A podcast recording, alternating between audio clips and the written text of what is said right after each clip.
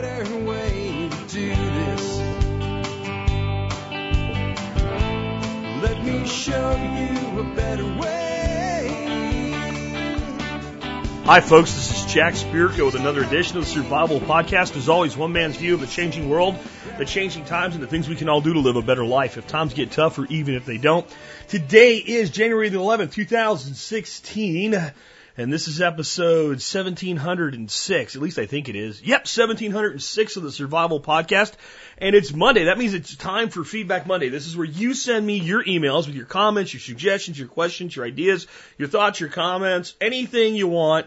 Just uh, put it put it in an email. Send it to Jack at the survivalpodcast.com and make sure the initials TSPC appear like they're a word in the subject line and then put whatever you want after that in the subject line. I'll make sure that I get it filtered that way and get it scanned and, and, and considered for this show.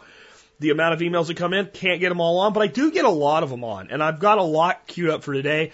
Lots of varied topics, some news stuff, some straight up questions, some ideas, observations, and thoughts.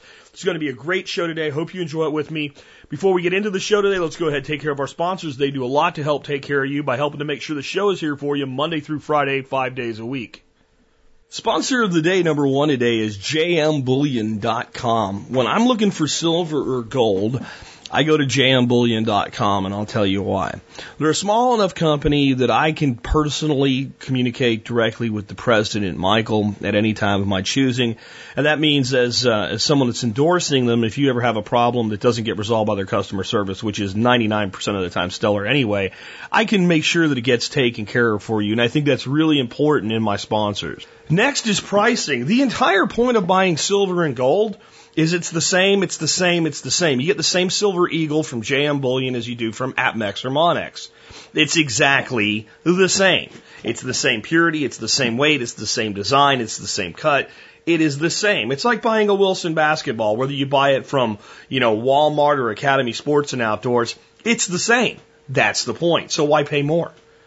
So why not deal with a company that's a small company that has great customer service, that offers free shipping on all orders, and has better pricing when you're buying the same thing. Now, why silver and gold? I'm not an all in guy. I'm not the guy that like, you need to get out of the dollar, they're going to burn it to the ground, it's going to be worthless tomorrow. By the way, give me your dollars and here's some silver. I'm not that guy.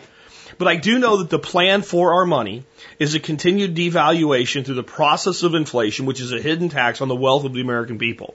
And I know that's the case because the former chairman of the Federal Reserve said so on the floor uh, of the, the United States House of Representatives while being questioned by Ron Paul.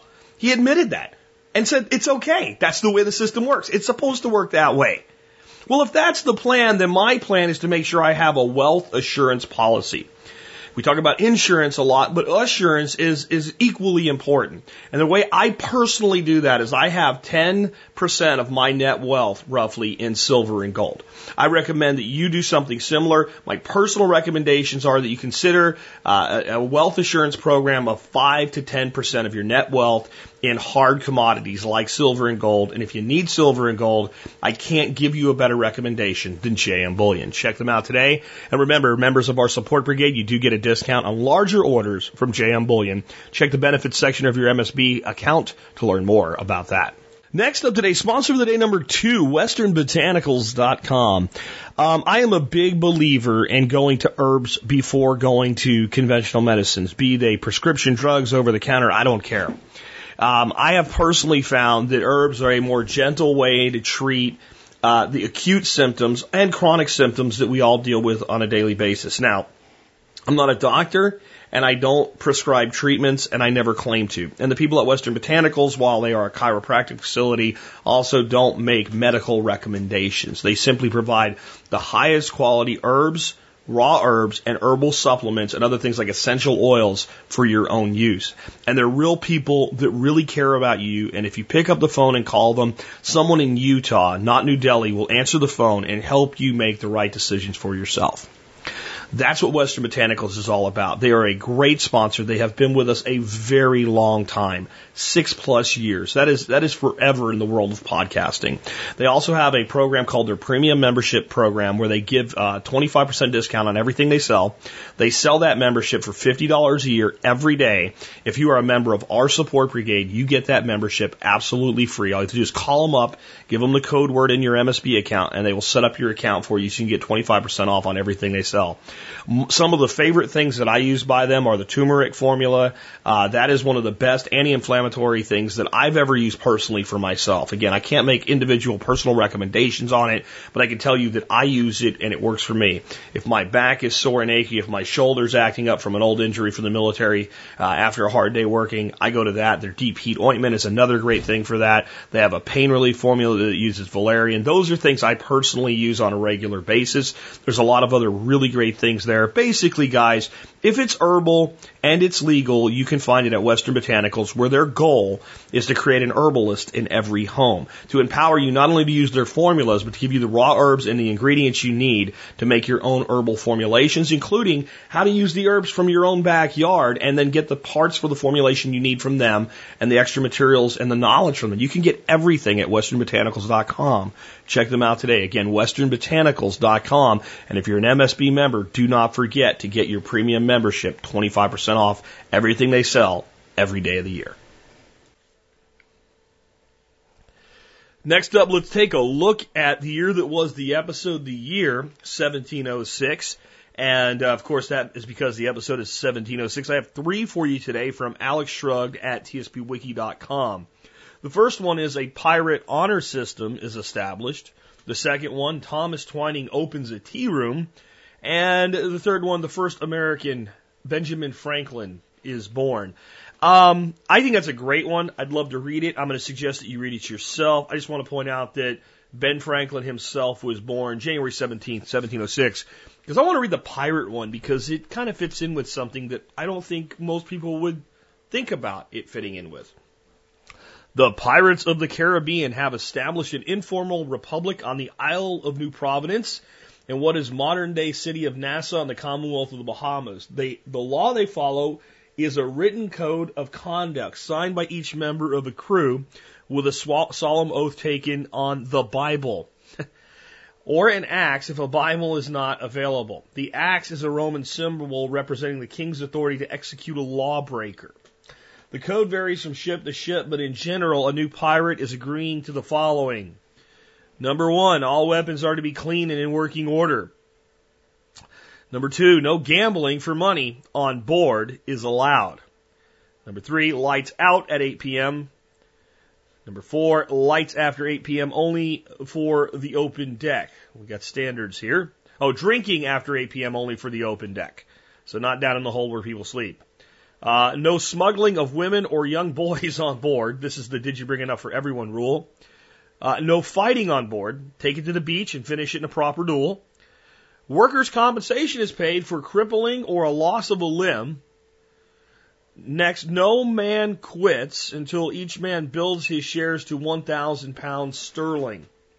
My take by Alex Shrugged. Well, during the 1690s and early 1700s, a pirate was not Englishly distinguishable from a privateer who carried authorization from his government to interdict enemy ships. In 1801, President Thomas Jefferson refused to pay a tribute to pirates of the Barbary Coast, which included Libya, Tunisia, Morocco, and Algeria. The Algerians didn't think they were pirates, but Jefferson did. Thus began the First Barbary War. Now we have comedic movies about the pirates of the Caribbean, and we laugh as we sing Yo ho ho, a pirate's life for me.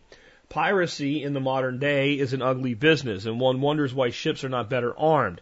It's a liability thing because it's difficult to prove the people you have to shoot are pirates when the only witnesses around are you, a few traumatized pirates who call themselves innocent fishermen.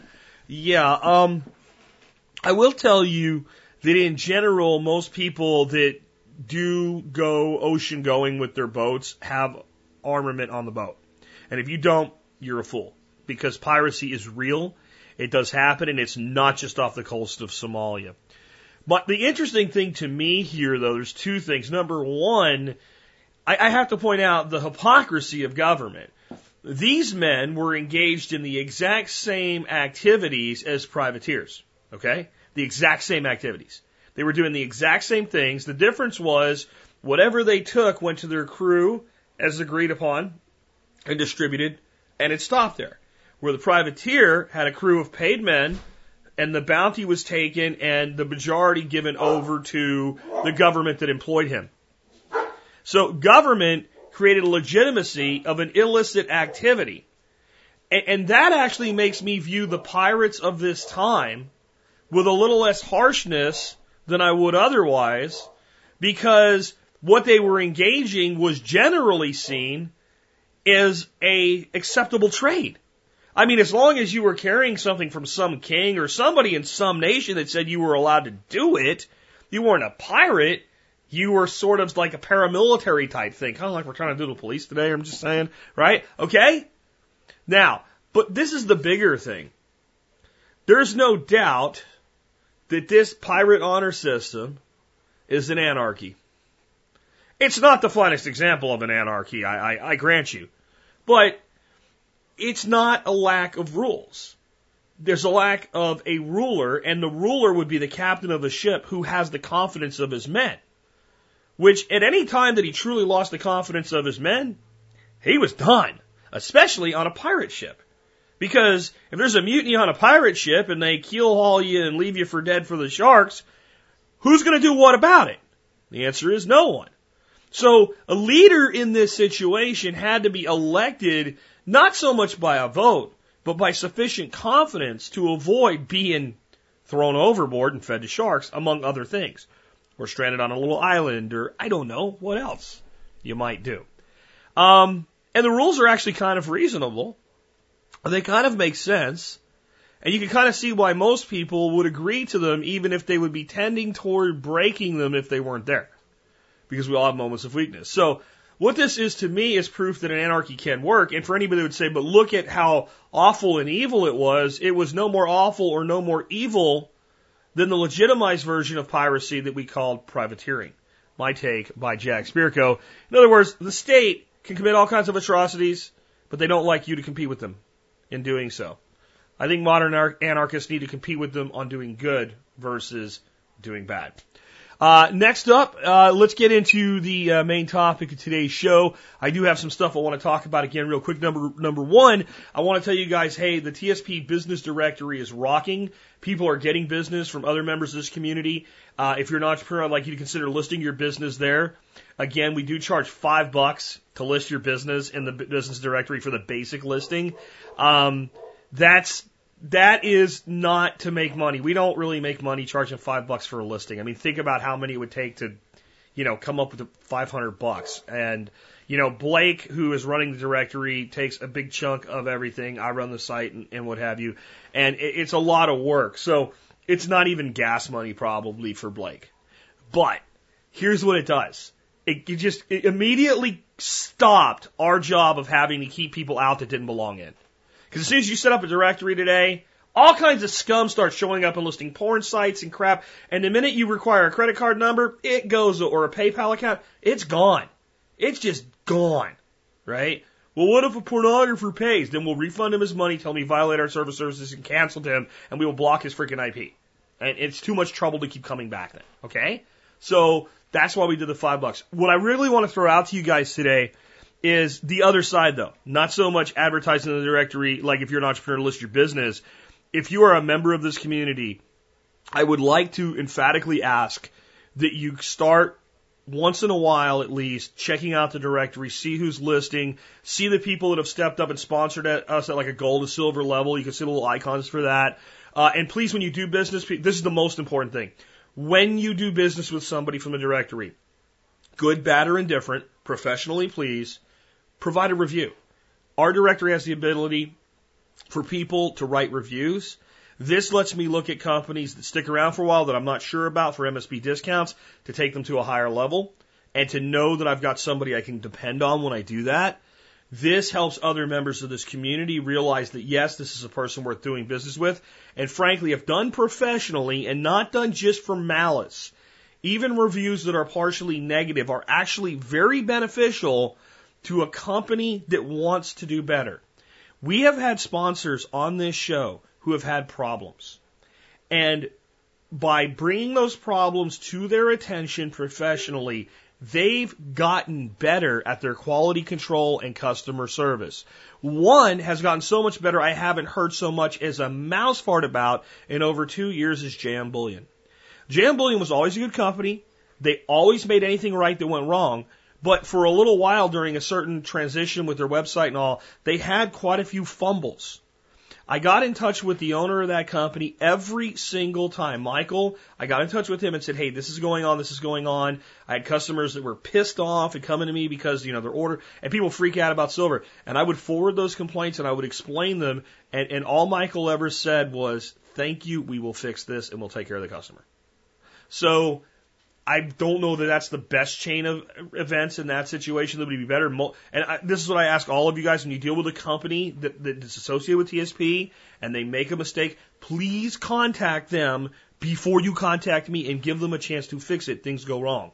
But on this, this, this directory, if someone, you know, gets an order and it's not right or something, post a review, be honest about it, but don't go rating one star because of some minor discrepancy or whatever. And then let's see the opportunity to turn that around where the, the, the company owner goes, gee, dude, I didn't know. And they value their reputation enough. This is anarchy at work right here, okay?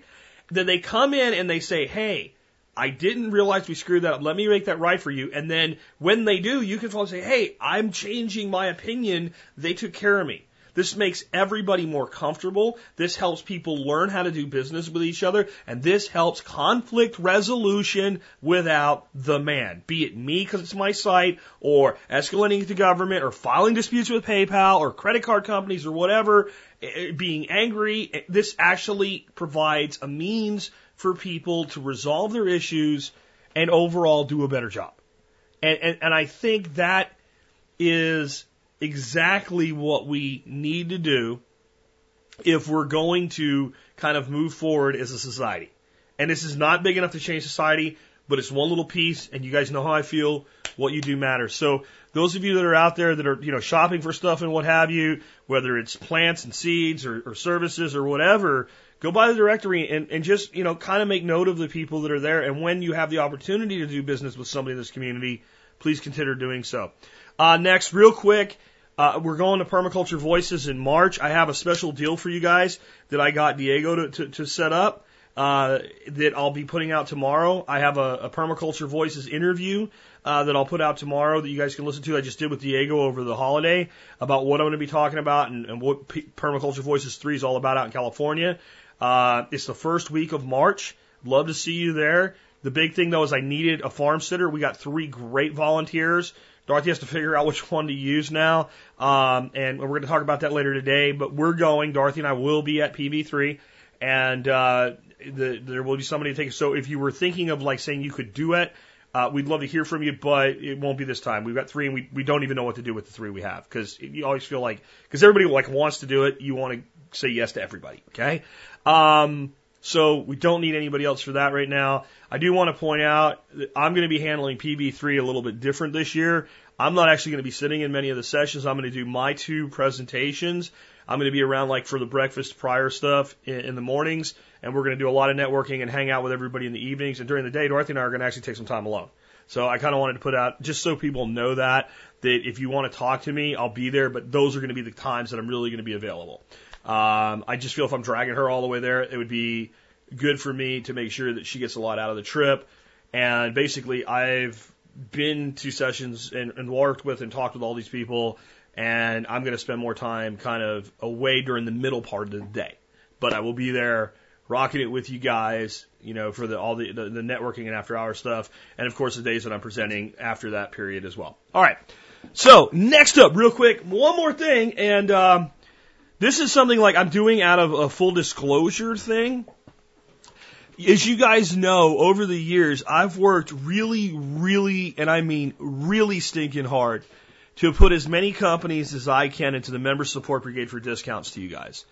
Um, I have turned down multiple times affiliate offers that I knew could have made me quite a bit of money and have flipped that back around and said to whoever was offering it, if you would give that percentage as a discount to my members, I'll put that in the private members area.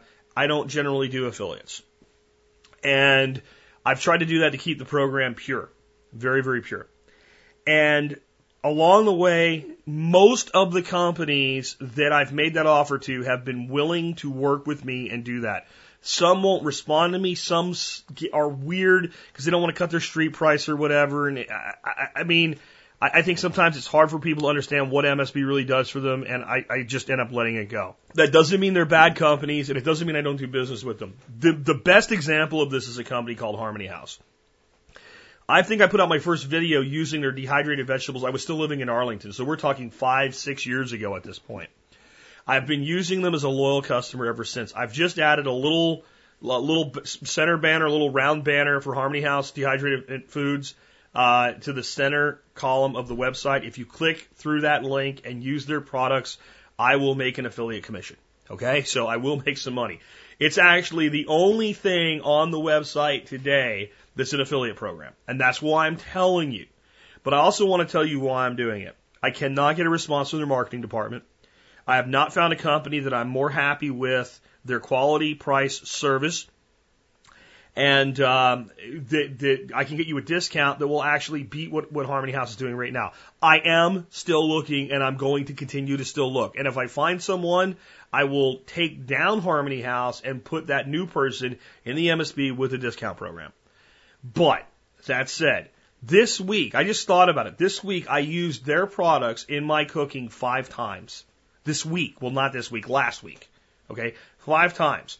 I, I, I go to kind of what you call a mirepoix mix of, of onions, carrots, and celery uh, all the time using their product. They, they have a fantastic product line. The quality's through the roof, the pricing is reasonable, and I feel if I'm going to recommend them, I might as well make a few bucks.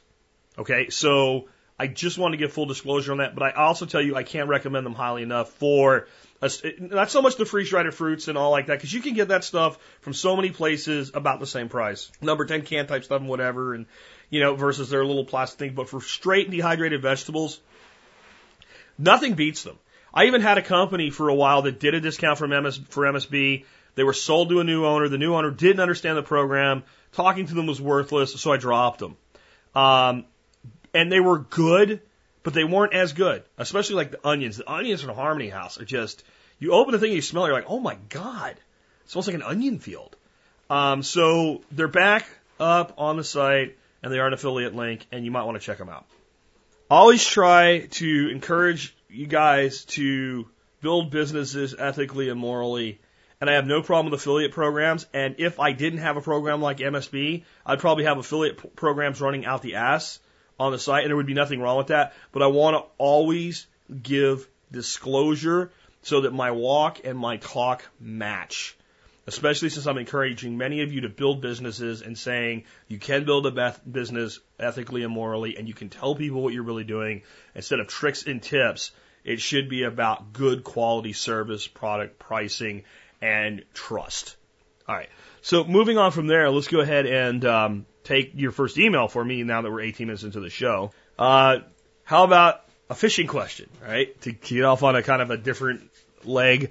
Um, it says, Hi, Jack. Now that I live three miles from the Colorado and have time to fish, well, that's the Colorado River in Texas, guys. Just saying. I am planning on using range cubes to chum catfish. Where would I chum? Upstream, downstream, where, where I want to fish?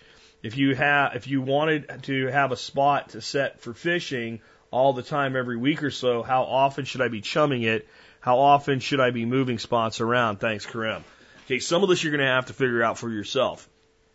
You're talking about fishing moving water versus relatively still water like a, a dam or a lake. So you do have this kind of flowing effect.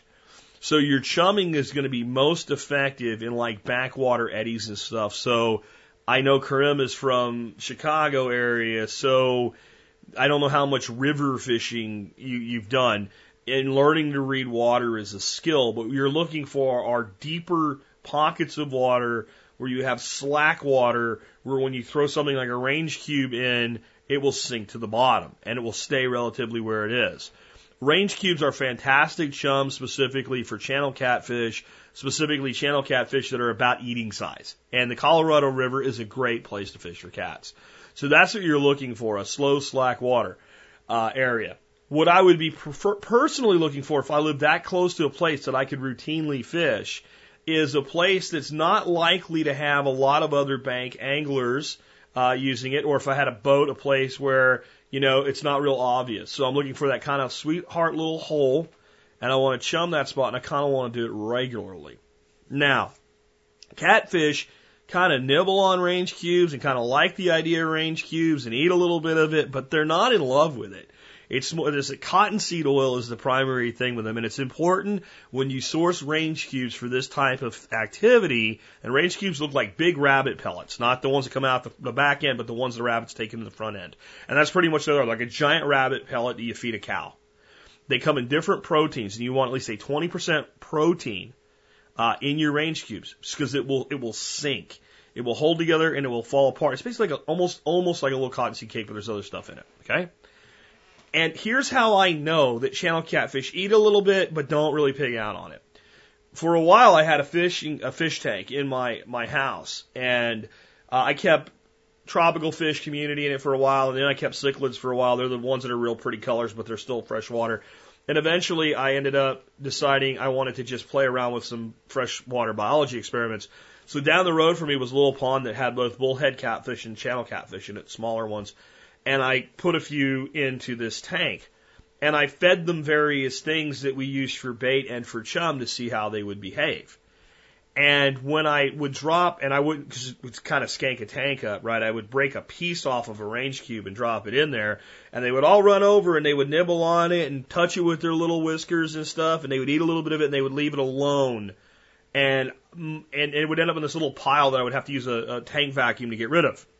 So what that told me is there's probably certain parts of that range cube that they're actually eating.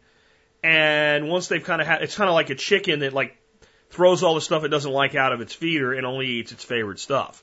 That that's what's going on there. So the issue with catfish chum like that is it's more of a bring them in now thing. So the way that I used range cubes when I used to fish for cats a lot was I'd go to a spot and I would pitch a couple range cubes and then I would fish the spot a little bit and maybe pitch a couple more and fish the spot a little bit. And if it didn't happen for me, I would move to a new spot. And it's kind of that quick response thing. And catfish move through. I mean, I can do a whole show just on catfish. I should get Chad, uh, a guide friend I know, on to do a show on catfishing. He's an expert at this stuff. So, again, the issue then is that that's like a way to bring cats when they're already sort of in the area to a place. It's not a great methodology for holding them, okay? Because they don't just eat it.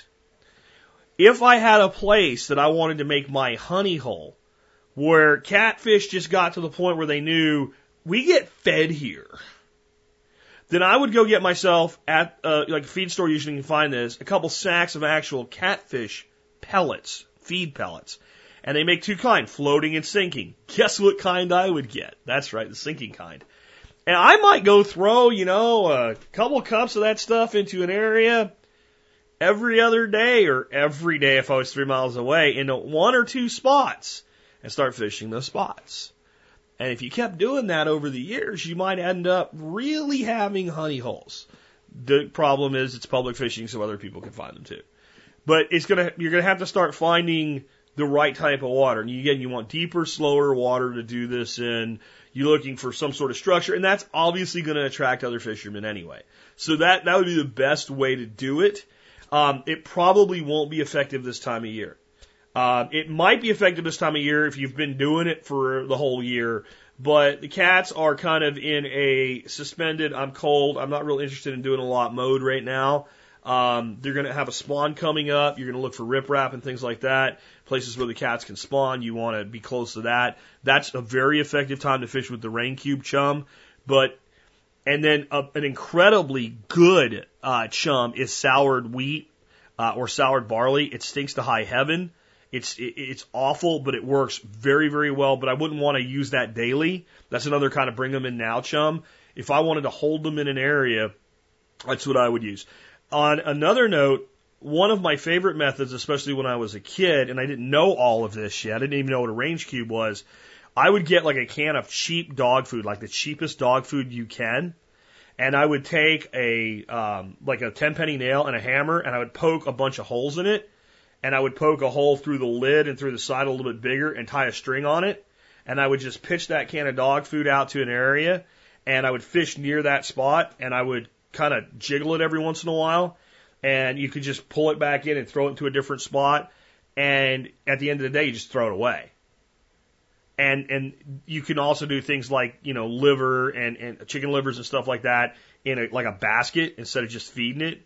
Um, chicken liver, by the way, great bait for catfish, doesn't last long. When you are using liver for catfish and it goes from that nice bloody red stuff to like that washed out, dried, hard, it's done. Favorite bait for, for, for catfish, for channel cats, Danny King's punch bait. And now that you're in uh, Texas, Karim, you should have no trouble finding it. Uh, learn how to use it. It stinks. You get it on your hands. It's hard to get off. But basically, use a treble hook. You push the bait in uh, with a stick, and you so they call it punch. You punch it in, and you pull it out on an angle, and that's it. And it is fantastic for channel cats. So hopefully that'll help you get started. It's going to take a learning curve. Uh, but that's that would be what I would do if I had the opportunity. If I owned a place on water where I wanted to create that environment of fish attracted, I would get a deer feeder that I could hide in some way and camouflage, and I would set it up with a deflector so that it only threw the bait out, and I would set it on a timer for a certain frequency, and I would throw feed every day a couple times at certain times, right around the times I wanted to fish. Uh, especially if I had like a dock on a lakefront or something like that, I would definitely do that. You need to check legalities. Everything I just said in Texas, totally legal. In Pennsylvania, you, you get your ass in trouble for it. So um, I don't think chumming fish should be illegal. I really don't. But in Pennsylvania anyway, chumming trout definitely is illegal. Though um, everybody you see that buys like 2,000 waxworms on the first day of trout season uh, and, and has a couple cans of corn, you ain't going to go through 2,000 waxworms. What do you think they're doing? Uh, let's take another one. Keeping up the diversity today. Um, hi, Jack. This is Nathan. I have a permaculture related pest control question. My property has several very large fire ant nests on it. They are so large they can be seen in the Google Earth aerial view. Oh, God. Uh, from a permaculture standpoint, what are some effective ways to rid myself of them? Thank you, Nathan. Okay, that's. I hope that's a little bit of exaggeration. You know that you could see them from a Google Earth view. That's. I don't know. Maybe if you have really green grass and these these are up over the grass when the you can see little dark spots, but if it sounds like what it is, that's not good. Um, let's let's start out with being a realist. If you live where fire ants live, you will never be rid of them. It's, it's not going to happen. There'll always be ants. There'll always be some, um, and you have to control them not get rid of them. I would love to get rid of them. Tell you a quick story of how not to do this. Um, years ago, we had a property here in Texas, uh, residential property, about a third of an acre. And one spring, there was literally a fire ant nest like every probably 200 square feet on the property. At least one big ones, like volcanoes all over. Uh, so on my backyard, there's probably, you know, 30 fire ant nests. And this was, I, I wanted to do things naturally, but I was still willing to use chemicals. And after being tore up a few times, I got a case of the red ass. I went out, and, literally and figuratively, I went out and bought a bag of Amdro fire ant killer. I put it in a conventional spreader and I spread it out. And about a month later, there wasn't a fire ant on the property. And I thought, good riddance. And next year, there was twice as many. So, okay, I'm not going to continuously, you know, even then, before permaculture and everything, I'm not going to continuously apply poison to my property, even though, as toxins go, Amdro is one of the less effective on things other than a target species. It's still bad. So, I decided I had to figure something out and I found a product called Antifuego, which is a spot application. You put it only where you want it, and it is not a pesticide. Uh, but one of the ingredients in it is orange oil, which is very concentrated oil. And when you pour it on something with an exoskeleton and these little vicious bastard fire ants have an exoskeleton, it literally melts them. You mix it with water according to the directions on the label, and you go out and you pour it on fire ants. And that's actually one of Dorothy's jobs on the farm here. Dorothy is the fire ant murderer. So uh, I, I spend, I have a big property. We have a lot of fire ants. I spend quite a bit of money on this. I'm going to tell you how not to spend as much money, but we don't have time to do all of the things that need to be done as it is. So certain things we just spend money for other people to do. So I buy this product from Gardenville. They're the only people I know that make it branded as Antifuego. Somebody else might. I don't, I, I can't find it in stores around here. I used to be able to. So the shipping is what kills me. But since that's the case, I buy four gallons at a shot. And it, it's, it's, you know, it's like a couple tablespoons of the gallon or something like that. We don't even measure, we're just like glug glug. Okay, that's enough. We fill up a watering can and you pour it on the mound and that mound is in general one application that mound is done. Sometimes if it's a big mound, you may go back and see some activity a day later. You give it another treatment and it's done because it goes in there and it melts the ants and it melts the queen. And once the queen's melted and most of the worker ants are melted, they're done. Okay. It is not a toxin though. It doesn't cause any damage to your plant life. Here's how you make it if you want to make it yourself. You use a mixture of orange oil, molasses, compost tea, and water. The exact ratios you can look up on the Dirt Doctor website. I have uh, a link that you can go to today, and I'll put on for Dirt Doctor Howard Garrett, and I'll put a link on Gardenville where you can just buy the pre-made product if that's what you'd like to do. What it actually does is, since first it melts the uh, the ants, Secondly, since there's compost tea, we're, we're upping the beneficial organisms there. Since there's molasses, there's sugar, we're also feeding those soil organisms, and then we're attracting the natural uh, other insect life that will feed on the bodies of the dead ants, and then the rest of the dead ants just kind of rot into the soil, and we're actually building soil by killing ants. And since the ants were good enough in their, their evil enterprise to aerate the soil, it's not a bad platch because of the oil, it, it possibly having you know short term uh, detrimental effects on like plant root systems and all. I like to wait a couple days to a week and then you plant something right where you got rid of the ants. And I've been scared at times. Like you have a tree and they're like right at the base of the tree, and especially a young tree, a couple years old. Like if I if I'm, I'm not going to hurt the tree, I've seen no damage to the trees whatsoever. And within a, within like a day, the, everything's absorbed into the ground and it's inert. Another insect can come through there, it won't harm them. I'm sure if, you know, there happens to be a friendly, you know, uh, walking by and it gets on the friendly, it will kill them. But I've used this right underneath my beehives because we started, we had an ant colony decided, hey, this is cool. We'll build a colony here and then we can just crawl up and get around the ant traps and steal from the bees. So we nuked them. The bees didn't care. So it doesn't harm the bees. It doesn't harm anything. It is not a perfect solution, but it's an effective solution.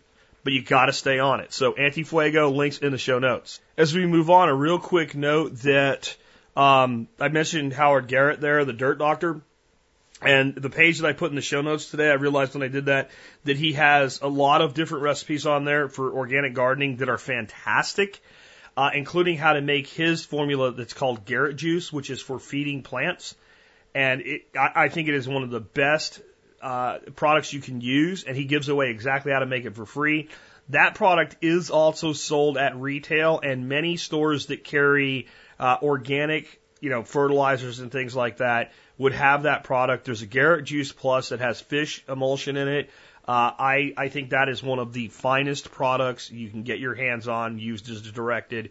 Uh, and, it, and again, he gives away how to make it for free. But if you don't have time or you just need need something now, if you find a local supplier of that, I can't recommend that product or Howard himself uh, highly enough.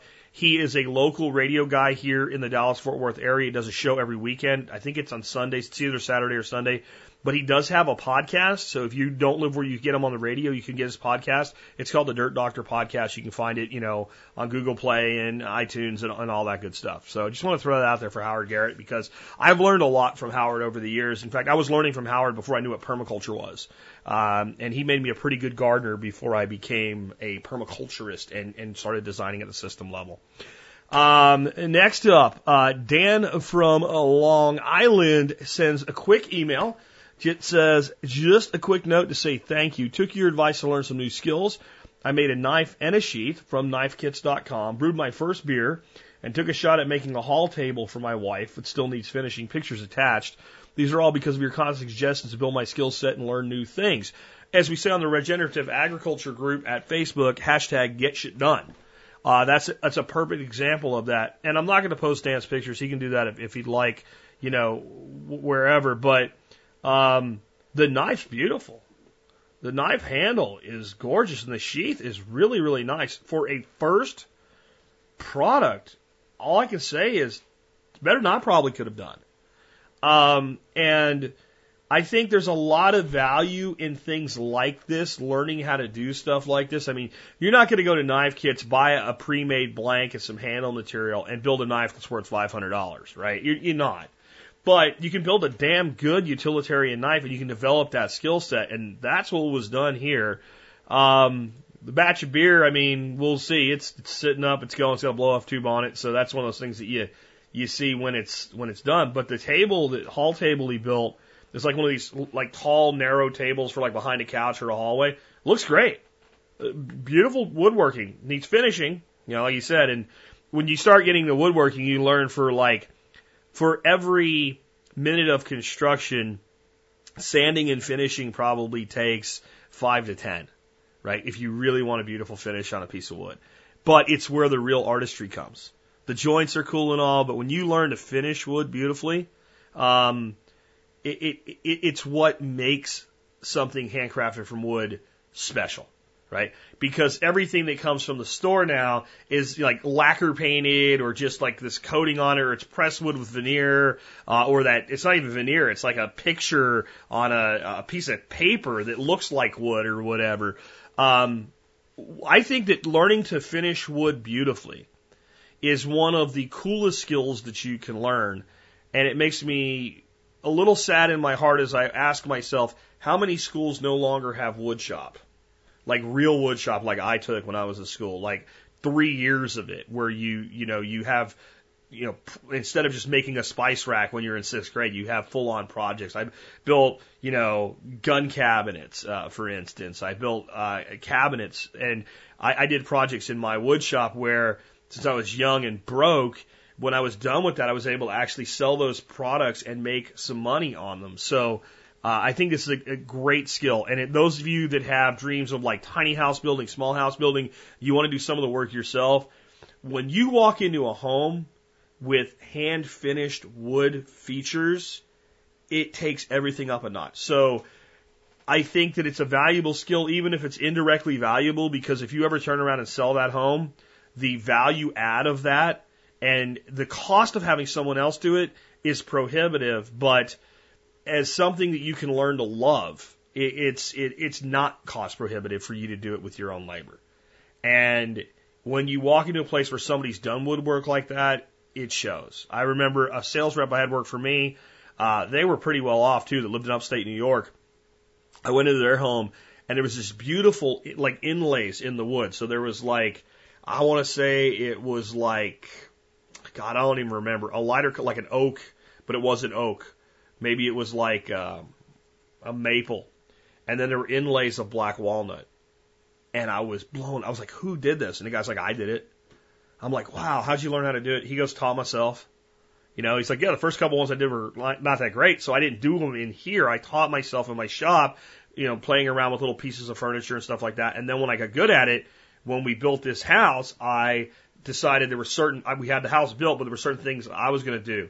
And so I did all this finish work. And, and the house had to be worth probably five to 10% more. This was a big house just because of all of the craftsmanship in the wood. So it's amazing how sometimes building a table or something like that can actually change your financial future without it being a direct thing. You don't necessarily have to become a cabinet maker, just make cabinets for your own properties and elevate their value would be one example of that. And it's little things like that incrementally across your whole life that push everything up and, and, and take you a little bit higher, a little bit further, a little bit more confident, a little bit more able to adapt to the changes that are coming because the changes are coming. Here's another example of that, like this incremental approach to increasing your savings, your value, your life quality. I mean, I really like this one. This one comes from Paul. Paul says, Dad always says a penny saved is a tax free penny earned. As you dig into this statement, it gets interesting. I've started calling the avoided tax an insurrection account. Here's a nice little example. We purchased two heads of cabbage at the farmer's market for $3 and made a gallon of sauerkraut. We've been buying good kraut for $8 a quart. At a 5% sales tax, we avoided 40 cents a quart or $1.60 for the gallon we made. $1.60 in the insurrection account. We ended up with $32 of sauerkraut for $3, saving us $29. My wife works for herself and pays at least 40% in taxes. So she would have to earn an extra $29 in order to purchase the sauerkraut. 29 times dot six equals 48.33 uh, earns in order to pay an extra $29. This added $19.33 to the insurrection account and bringing this fermenting action up to $20.93 in avoided taxes. But there's more. The company didn't make $32 of product to sell. I don't know how much of their $32 is in taxes, but would bet it's a good percentage of the cost. A penny saved is a tax free penny earned. Um, here's some more thoughts on this it's true and it gets and, and when you start to realize like so when you save money you don't just save the money that you didn't spend but you save the money that you would have spent plus the taxes you would have had to pay on the money in order to be able to spend it. In other words you're going to i know you're going to let's say you, you know you're going to have to pay the tax on the money you earned anyway. But let's let's make it simple. Let's say that you were paying a 20% tax uh, very few of you really are. If you add it all up, let's say it was 20% tax. And you made $100. Okay? Well, there's 80 of it's what's left. Okay? So, your burden to buy an $80 item is $100 of earning, plus the $80 is gone.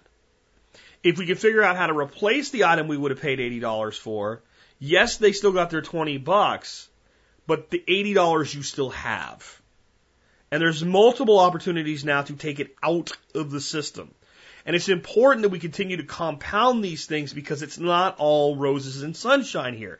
There is a more insidious tax on Americans than property taxes, social security taxes, and income taxes. It's one that unless you get very creative, it's very hard to do anything about unless you're putting out your money at substantial risk.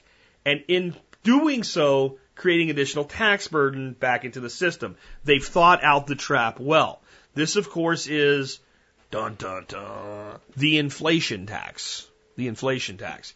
If I just save my money and put it somewhere, and I'm not saying we should, because you should save your money and put it somewhere. But in the end, if I have a real inflation of 8% and I put $100 away, that $100 becomes worth $92. And, and, and you, you know, we're just not done screwing with, with people at that point because it's not like it happens once. Let's say I then save that $100 for another year. Now I'm down to $84.64 with another 8% inflation rate. And the next year I'm down to being worth, I still have $100, but now it's worth $77 and 86 cents rate. And then if I save it for another year, now it's worth $71. And in another year, it's worth $65. Yes, I'm using a calculator. I'm not that quick with math. Another year, it's worth $60. Another year it's worth 55. Another year it's worth 51. Another year it's worth 47. Think about that. That's the inflation tax. So what we want to do is take at least some significant portion of the tax-free penny saved and, and suppress the effect of the inflation tax on it. And traditionally, the way that people have always been taught to do that by people that want to make money off of you is go buy gold and silver. There are good times to buy gold and silver. Right now seems like a pretty good time to buy silver, but I'm actually saying if you're buying a little bit here and there, yeah, if you're wanting to dump five grand into silver weight, I don't think we're, we're near the bottom yet. I think, I think there's still opportunity as this commodity correction straightens itself out and drags every other commodity down with it. Uh, but silver and gold fluctuate wildly in value. If we take a piece of property that is taxed in mostly an unimproved state and we begin to commit improvements on it that don't qualify to be taxed, those dollars then come out of the, the bucket where they can be inflation taxed and devalued and go into appreciating assets that are, you know, don't get any taxes. An example of this is in many places, if you put in a pond, it does increase the property value, but it, it, it, especially if it's a larger property and it's not like right next to the house, it may have zero effect on the property assessment value by a tax assessor. In fact, if you live in a place where you don't need a permit to do it and you put it in a certain place, they may never be aware of the fact that a new pond was put in.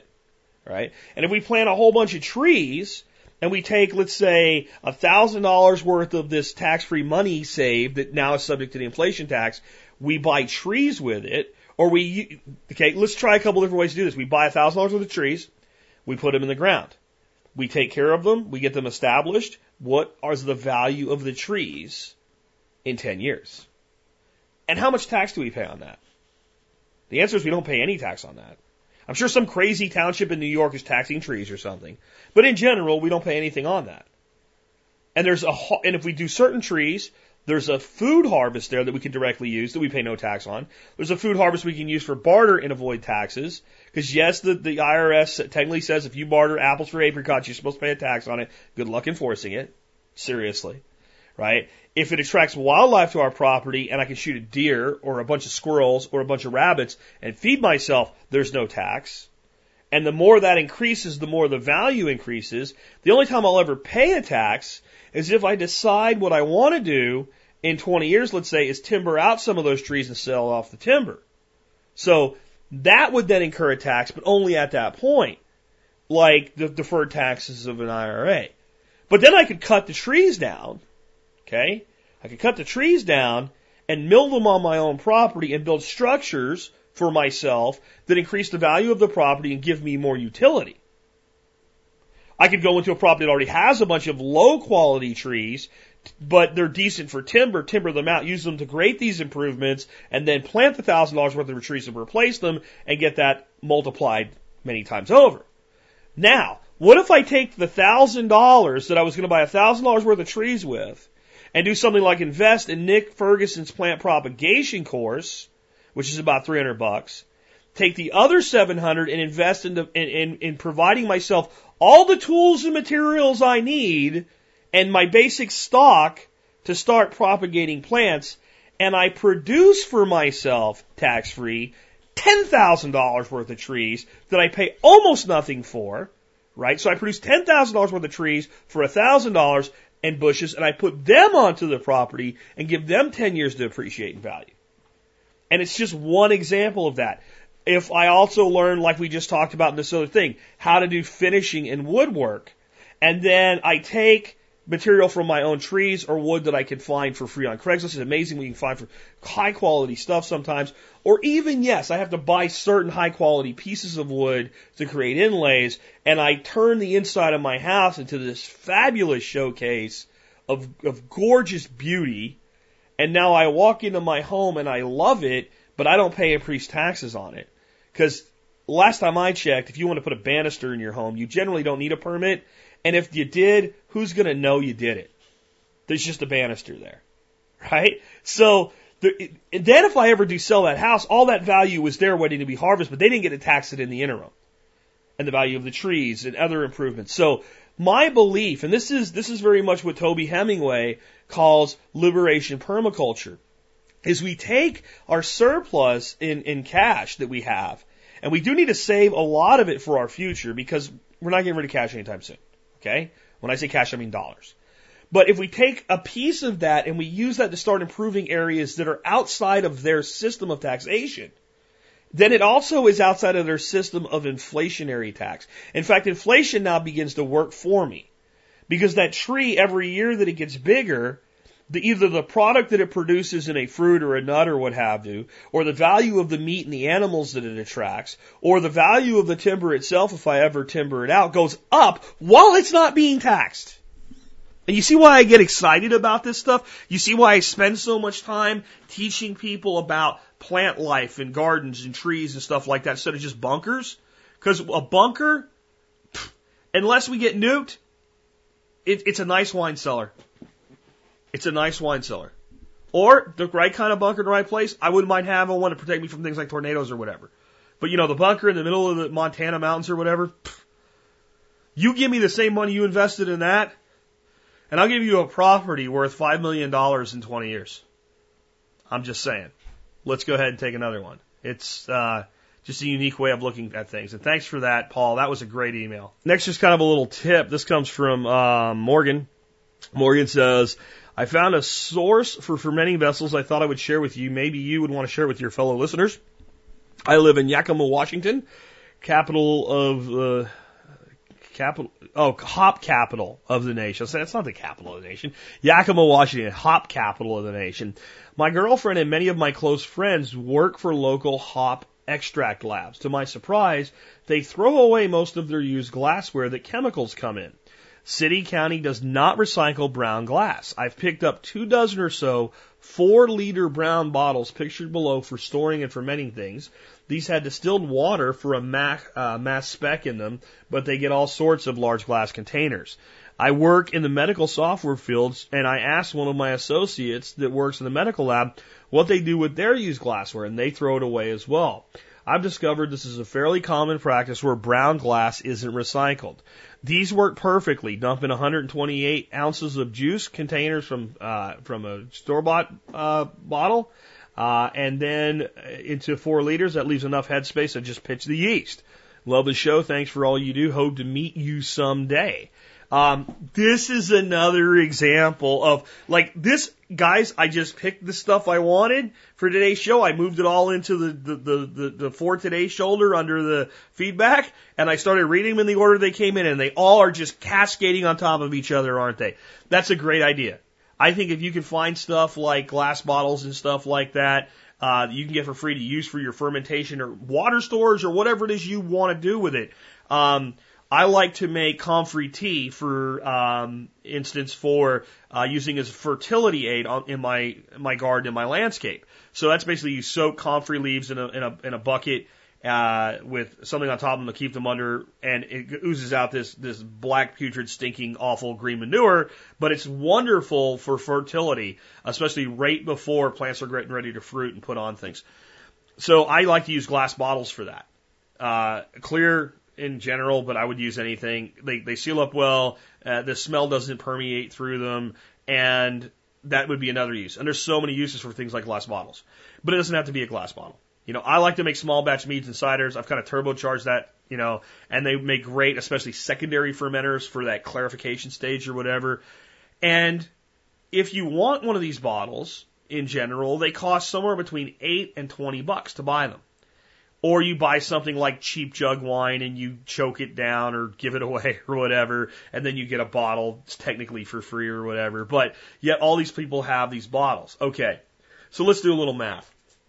Let's say you needed 10 bottles for all your projects and you got them for free and the average price of a gallon jug like this was 12 bucks. It's $120 you didn't spend. Now we take the $120, we put it into the insurrection account, we do all those other things we just talked about. And then we use this, this bottle to do things like instead of spending, um, let's see, if you bought off the shelf decent apple cider, for instance, uh, Angry Orchard must listen to me complaining about their sweet sugary crap because they just came out with a thing called uh, Stone Dry. And I, I bought a, a six pack. It was pretty good. It was eight bucks. It was eight bucks. A six pack is about a half a gallon, I guess. No, it's not a half gallon. Let's let's do that math. Uh, I'm I'm throwing it off here. It's a little more than uh, than half a gallon. Um, 144, what, 72 ounces, so 144 ounces uh, uh, if you double it. So let's say it's let's just do the math as though it, it is equal to a gallon, just to make it easy. So eight bucks, so sixteen dollars is what the value of a gallon of that stuff is. It's alcohol, so I'm paying the state tax on alcohol. It's not exempt from sales tax, so there's there's a cost associated with it there. I, I go down to Costco and I can buy two gallons of apple juice that's nothing but apple juice and absorbic acid, which is vitamin C. It's food, so there's zero cost in it. I can bring it home. I can I can take those two uh, things, drill a hole in the lids and stick an airlock in them. Let's forego the balloon. Pour a little bit out and have a little bit of apple juice from each of them to make a little headspace. Take one packet of yeast that cost me a dollar, cut the top off it, pour half the yeast in each one, screw the, the top back on. If I want to kick the alcohol up, I can throw uh, a quarter cup of sugar in each one, which is pennies. It's also tax free. Now I've got two gallons, okay? So I've got roughly four six packs for the cost of one. Let's throw one away because we fudged the math a little bit. $16. $16. Now, if I throw it into one of these bottles to, to, to, to put it in a secondary and let it age out a little bit, and that bottle would have cost me $12, that's 12 bucks. It all starts cascading. And this is, I think this approach is better than clipping coupons and shopping sales. I'm not opposed to that, but I think that the time spent doing that type of thing, I don't care how many, you know, coupon shows you see or whatever, it, it doesn't really pay off. You know, buying smart, to me, that's an opportunity buy thing. Like, uh, Dorothy, we, we were just looking like ways to, to, you know, get more of the type of food we want to eat into our bodies. And Dorothy found a local company doing grass fed beef that sells a quarter cow, uh, which is 200, uh, 100 pounds for 750 a pound. And so that's that's less than you really pay in the store when you when you buy that much. Uh, and they deliver it, they a quarter cow delivered to your house for seven hundred fifty dollars. It's about half ground beef, which we use a lot of, and then a bunch of different cuts. It's all pre-shrunk, pre-wrapped. It's tax free. Okay, it's tax free because it's food, and it's work we don't have to do. Well, let's take a look at it this way. Instead of trying to figure out how to get a good deal on bad meat at the market because it's the one place couponers always fall down. If we can save $750 through these types of activities or it create a, like the value of the property this year goes up $750, which is kind of a lark, really. And then that is actually flipped over into the acquisition of a higher quality food. And I'm also supporting a local person that's living the same type of lifestyle. These incremental things are like a thousand cuts on the system.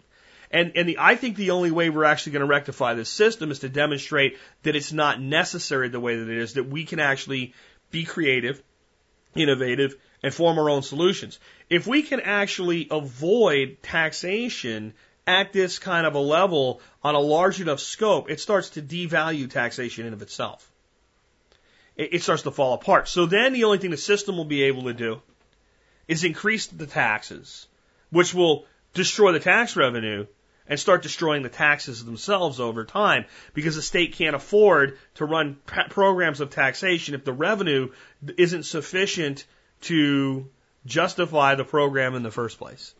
It sounds crazy, but yet we're going to see that it's not. But I want you to expand your thinking, right, with where you can get things that are no cost. So this guy found this like great source of like the hop industry and making extracts. So like any place that does that type of work, maybe getting certain things that come in bottles, uh, and, and then throwing them away that you could get them.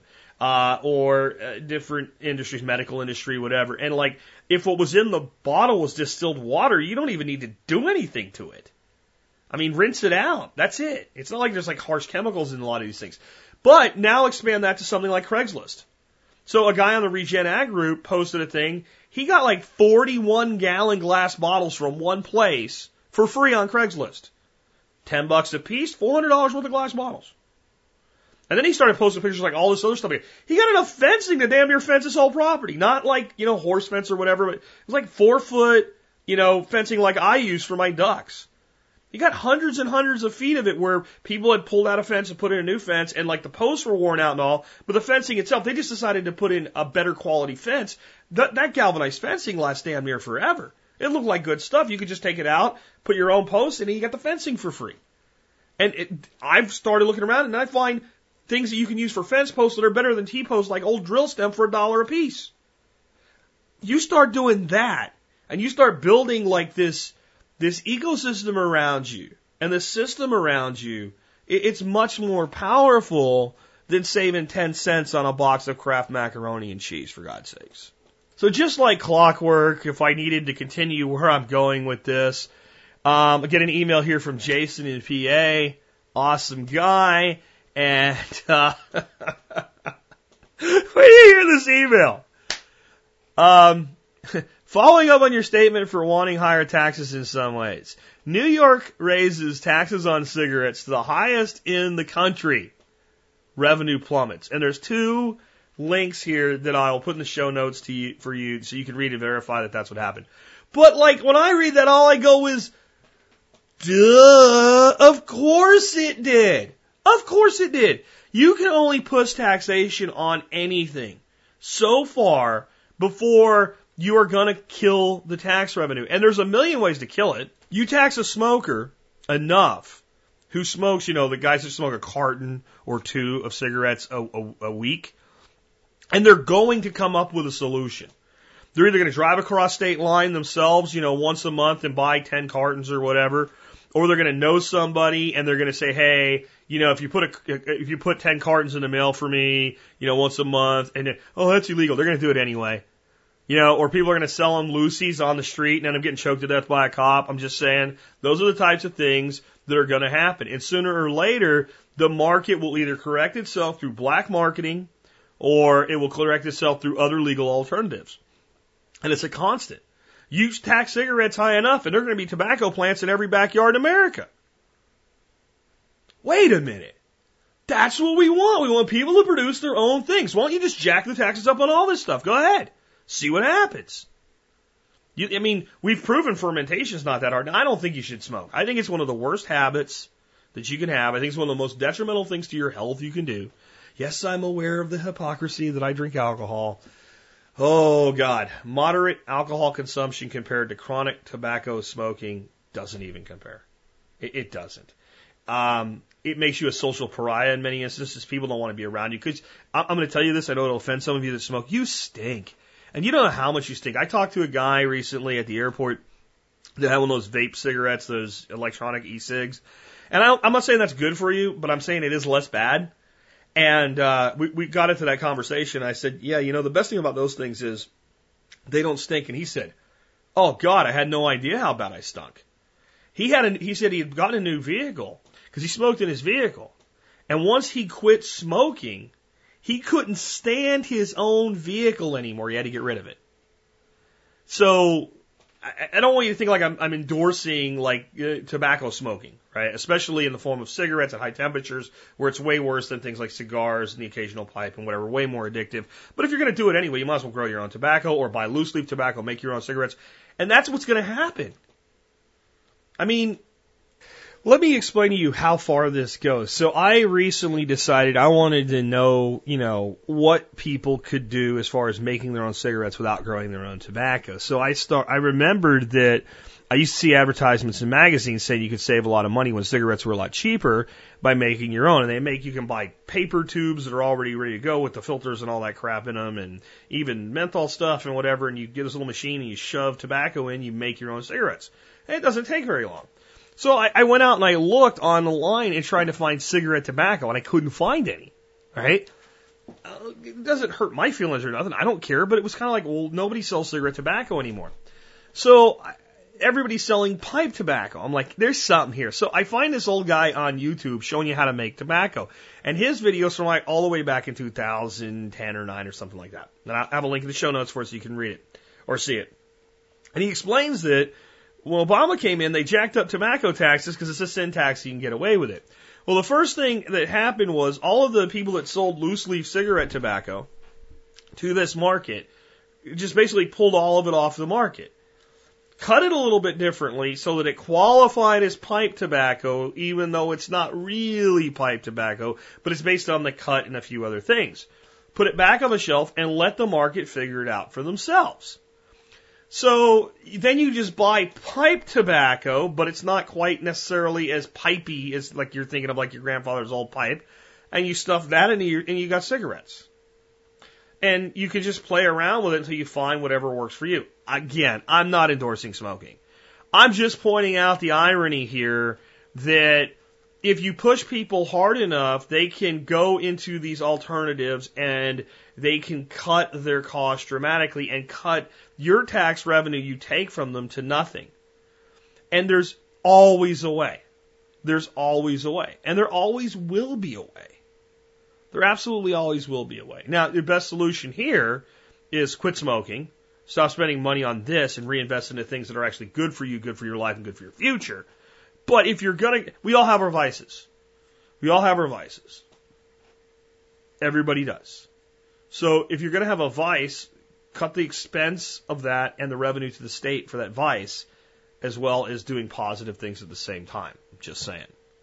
Again, I will um, produce a, uh, link for you guys in the show notes so you can see, but um, just an example of the cost of cigarettes.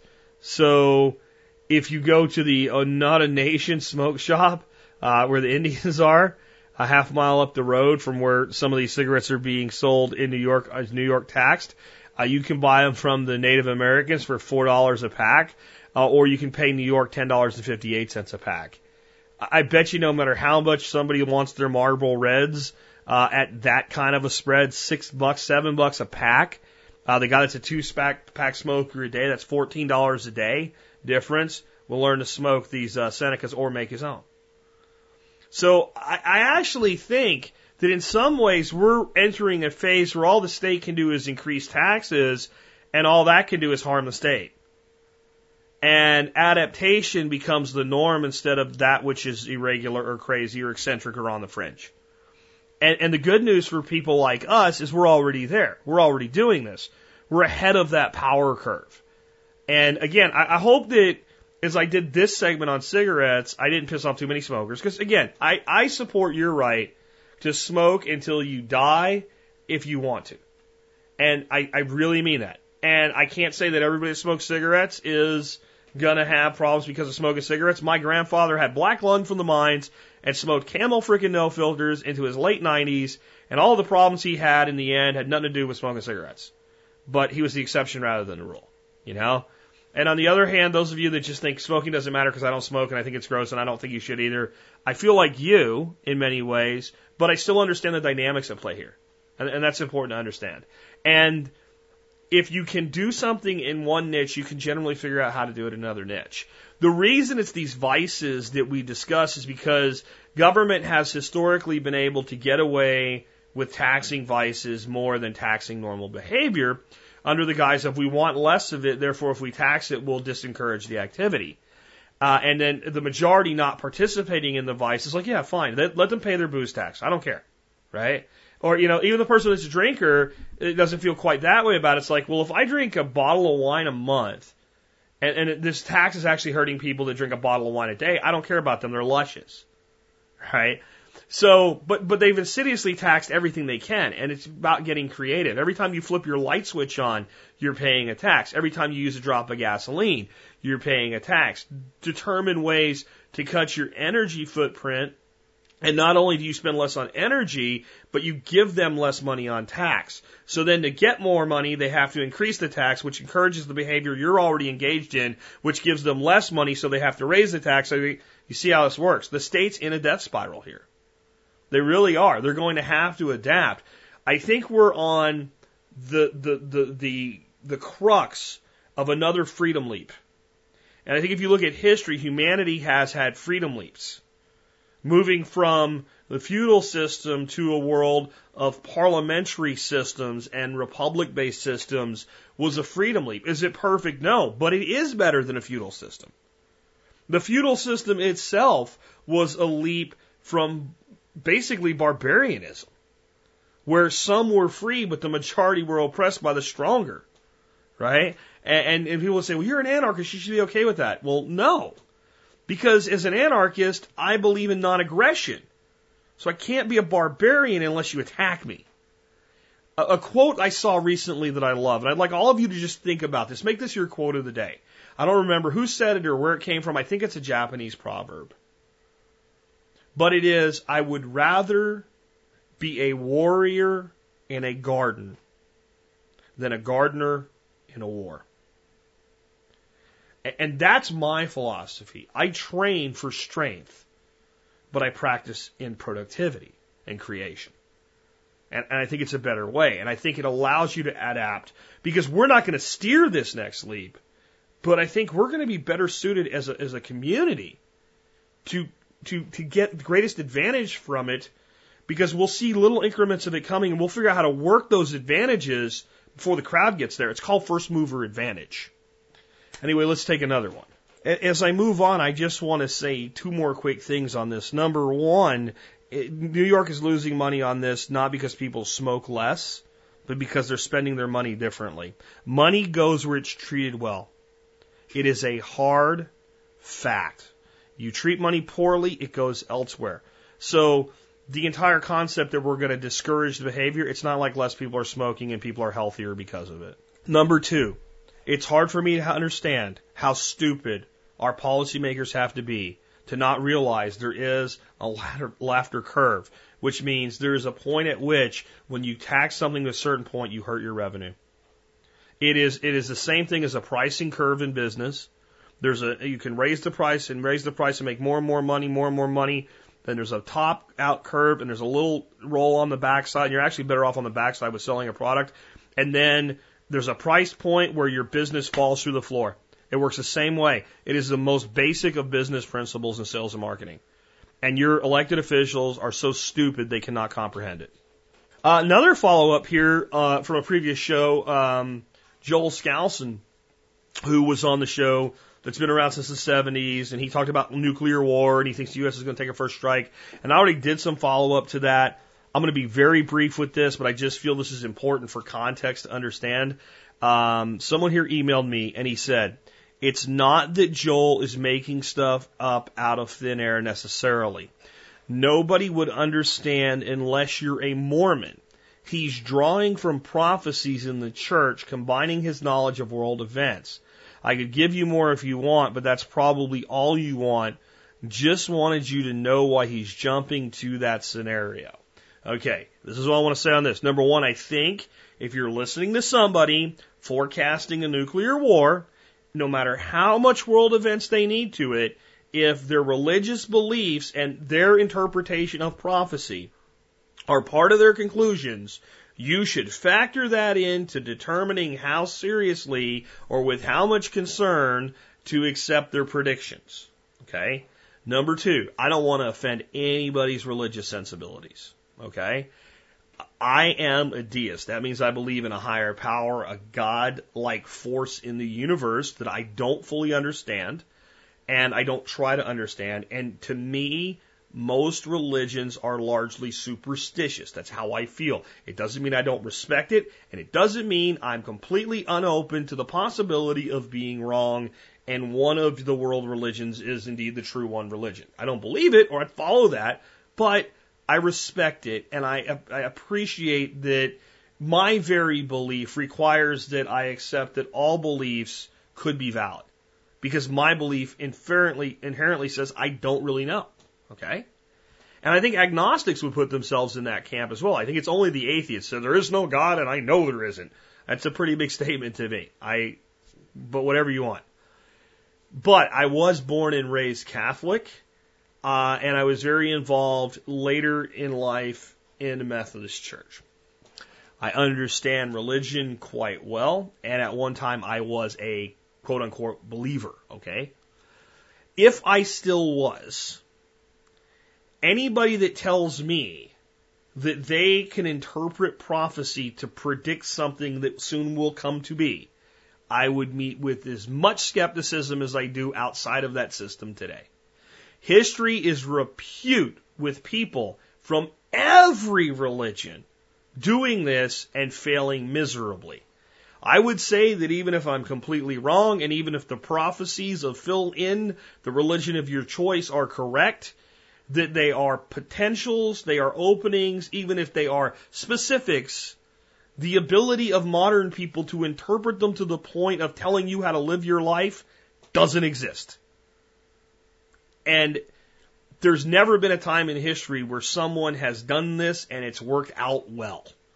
So, while I appreciate everything Joel does and has done to encourage preparedness, and I really appreciate his view about how to think about strategic relocation and preparedness and fortifying your home, etc., my my already belief that his concept on nuclear war is wrong is just ratcheted up 10 notches there.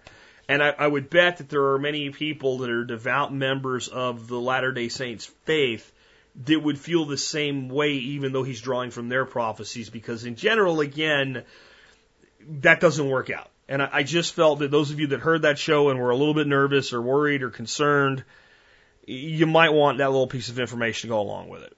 And again, not to offend anybody religiously, because I'm sure there's plenty of people that are on TV on a regular basis asking for your money for their religious, you know, institution of choice that, that are giving their interpretations of prophecy and how Obama's the great Satan or whatever. And you, you don't really buy into that either, even if you really don't like Barack Obama. Okay. Um, or, you know, there's one particular televangelist that Obama is going to take over as a dictator. I think that I'm not going to anticipate anything other than a typical bullshit election that will present us with a new ass clown run our country in 2016. I'm not going to start worrying about a new world order takeover because some TV preacher told me that. And, and I think that largely when people start trying to interpret prophecy, um, that's where you end up. I also think that most prophecy has potential for positive use and inference of the future because I do believe that all faiths, even if they're largely based on what I personally consider superstitions, are windows into that which is God. Right? And I mean all. I mean pagan, I mean shamanic, I mean what they call revealed religions, uh, all of it. Um, I believe there's something greater than us and that anybody that quests for it finds at least pieces of it. And then it's up to us to use those pieces to better our lives however we see fit. That probably offended everybody, but it really should offend nobody. Let's take another one. Um, on shifts, economic and otherwise, this is a good uh, follow up to some of earlier stuff from today. Um, says, Hey Jack, Macy's is closing 40 more stores this year. Just 40 stores of one chain puts 4,800 people directly out of business. The next big collapse can now be purchased at the mall. Lord knows nothing else is. Andy in Atlanta, and there's a link to OregonLive.com, and I have that uh, article up for you to read if you would so uh, wish to. I'm not going to read any parts of it. I want to give you my commentary on what it means that I don't think people get. People are looking at things like Macy's closing, and they're seeing this as like leading economic indicators, uh, like things like Walmart revenue being down would be lumped into. And what they're not seeing is this isn't about the next collapse, though there may be a, a, a serious recession that's part of this shift. This is not an economic collapse. That's something Joel Skousen and I agree on. What we're actually seeing is a shift away from retail. I, I, I would love it if somebody would take a look at this list. There's all 40 of them are listed in this um, article and and figure out one of three things. How many of these are coinciding with the the the the the the, the, the mall itself, the function of the mall itself actually closing? So in either other words, the Macy's store is going away because the whole mall is going away, or the whole mall is going away within a year or two. So Macy's figures it's a good time to fish or cut bait at that location. Okay, so that's one that the mall closure is imminent or occurring simultaneously. So it, it, Macy's is at a location when the mall, the mall is going to go out of business. They're just not going to maintain it. Number two, how many of these malls will go out of business, even if though that's not the plan for them within two years of this particular period?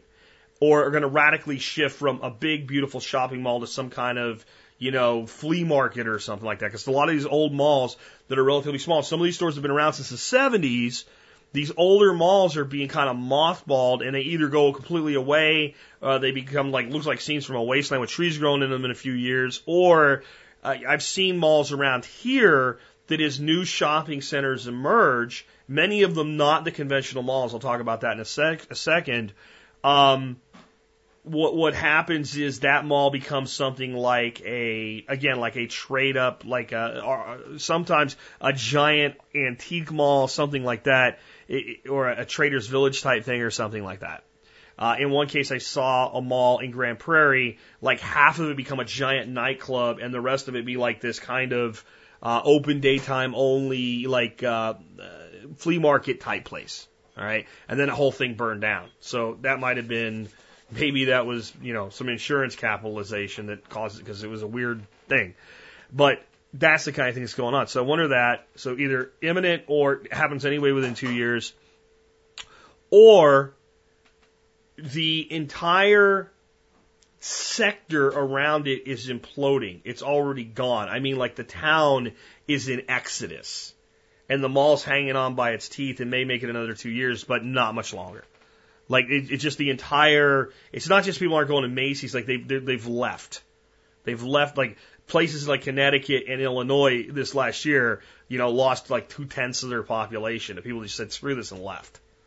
Well, when that happens, people tend to see that as not being as, as, as big an indicator as it is. They see that as, you know, like people like 2% or two tenths of a percent of Illinois population left, as though that's some kind of uniform exodus.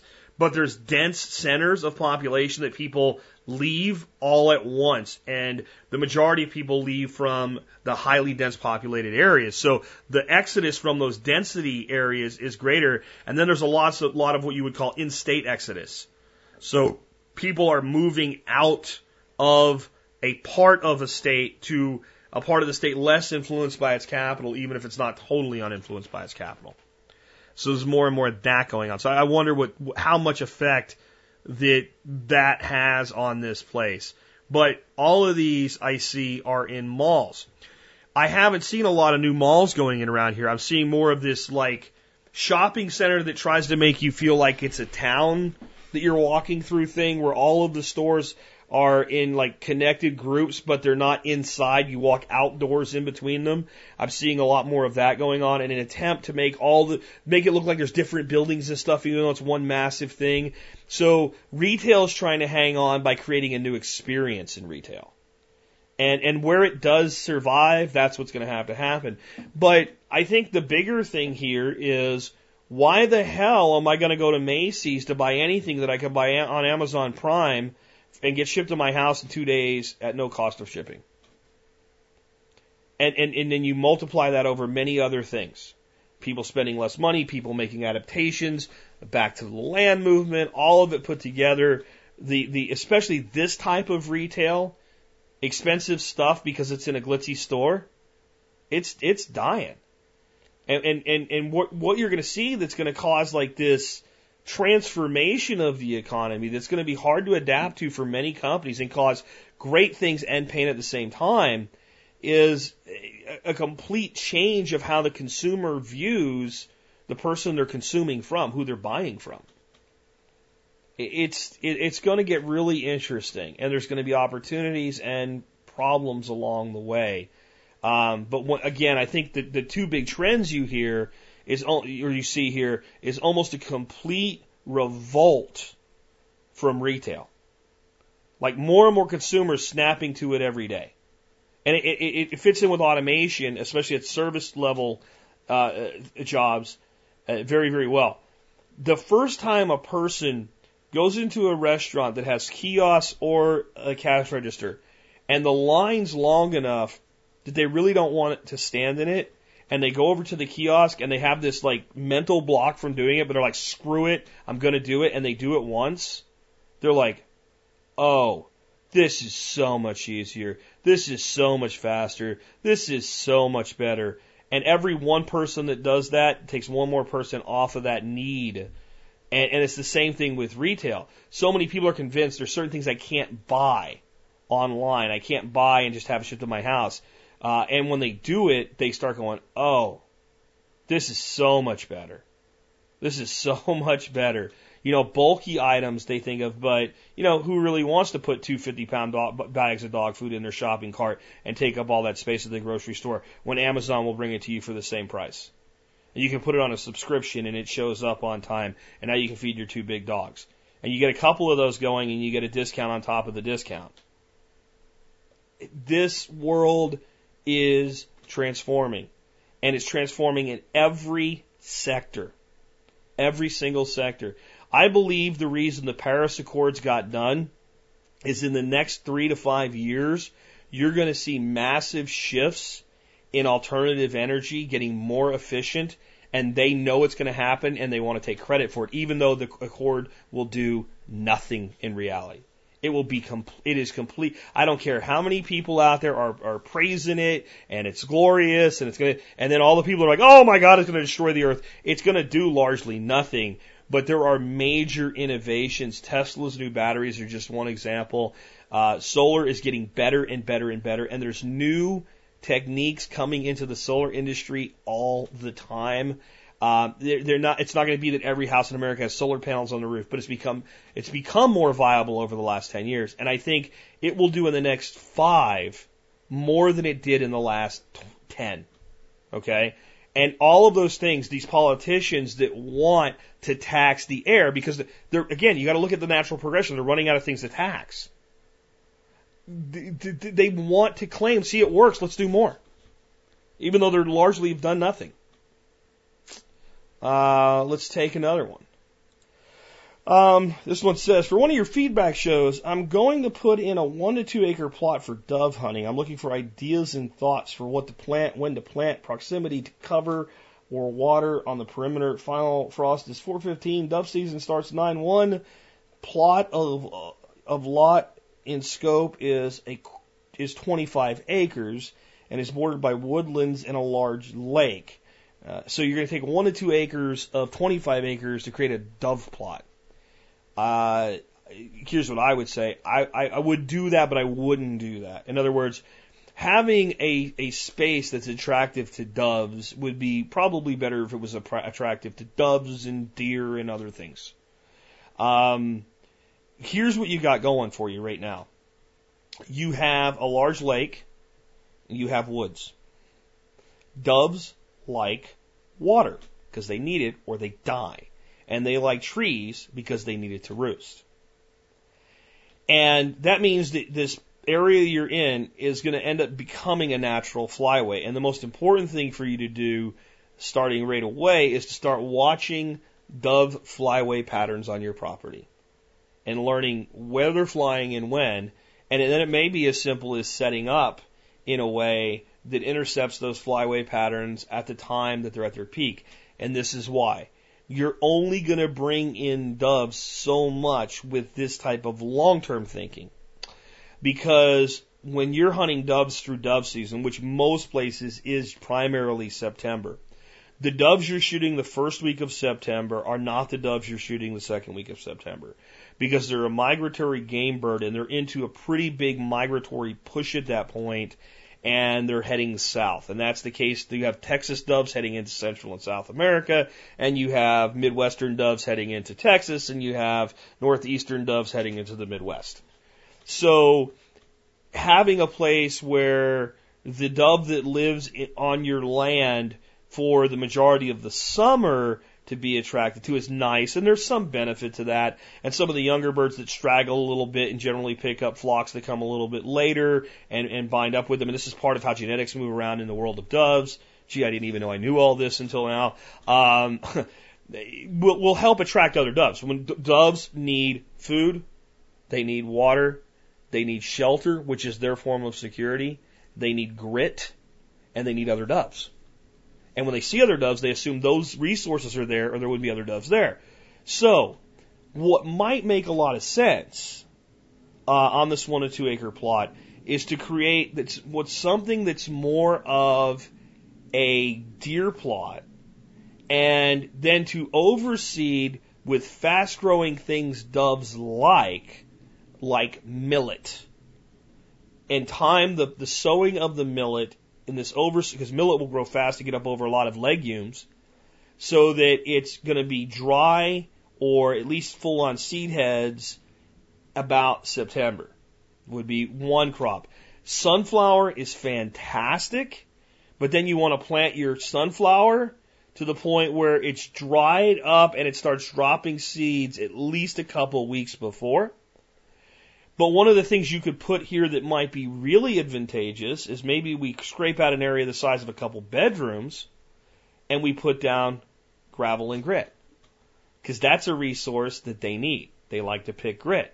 And if you can just become a resource between the flyways, then you can shoot doves as they're flying through, which is one of the really great ways to do it.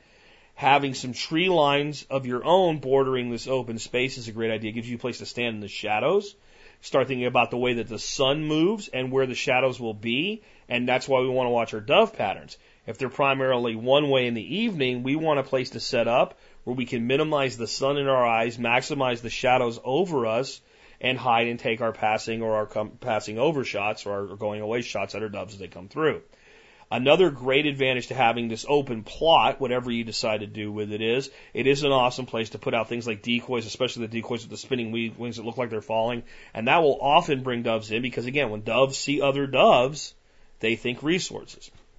Now I want to give you an honest, true story about a dove field that I hunted a couple times on like a day lease where you pay 50 bucks and you go hunt for a day. Uh, I used to be part of a big group of guys. I'm not sure if they do it anymore, but I left and came back. And when I came back, I never hooked back up with them. But we get about 40 of us together, and we would go out and we would do a day lease on a dove field. And we camp at, for for the night. At one guy had like a place with about 10 acres and a little cabin on it. We'd set up tents out in his front yard, and we drink cigar or drink cigars, you know, smoke scotch, smoke scotch. need to end today, I think. Uh, we would drink scotch, smoke cigars, and have like a guy's night get up in the morning, go grab breakfast at a local place before it was even light out, go to the dove field, shoot a limit of doves, go back, pig out, that pig out on doves. There wasn't a dove left. Um, clean up camp, go back to the field, shoot a field, shoot a second limit of doves. Yes, that's technically illegal. I don't think anybody's going to come to my house over to prove anything from that many years ago, and then go home with a, a limit of doves. And the field that we used to hunt would usually be like sitting there with like you could eat. They just like cut corn and there was like corn stubble. Or another year, you could tell that there had been beans there, and they just harvested their soybeans.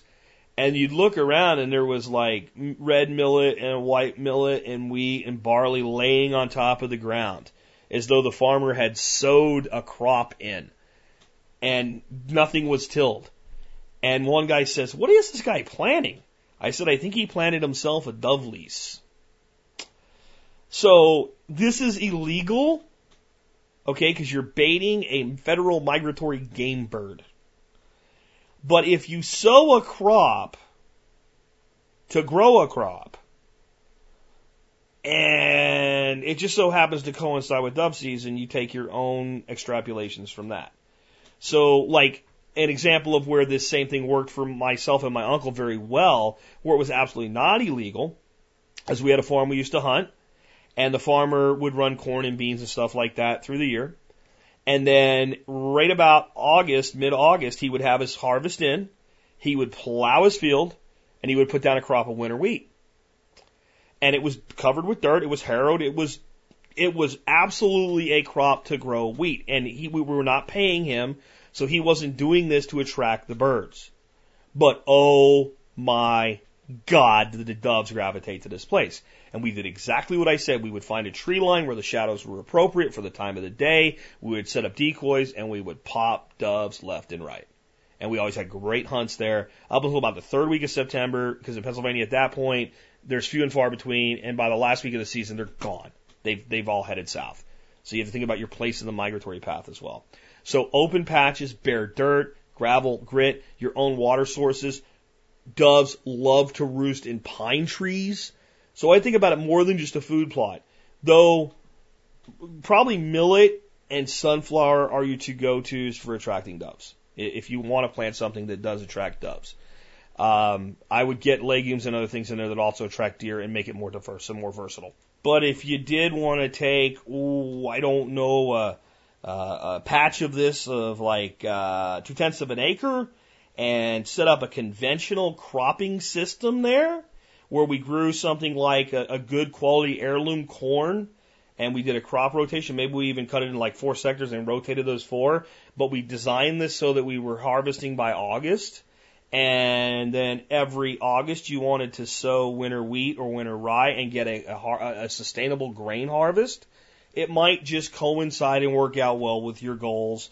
And now it's an agricultural product that happens to attract doves. Throwing food on the ground for doves to come eat and shooting them over it is a crime.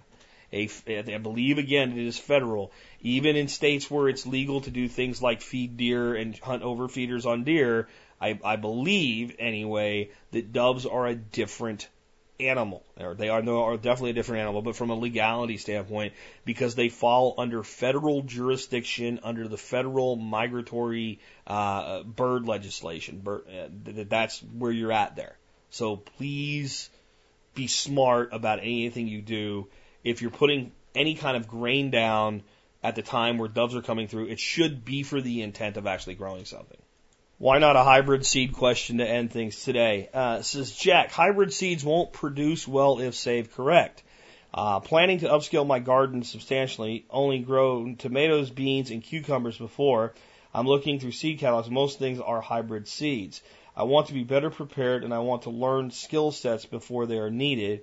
I have never done seed saving, most food saving measures canning.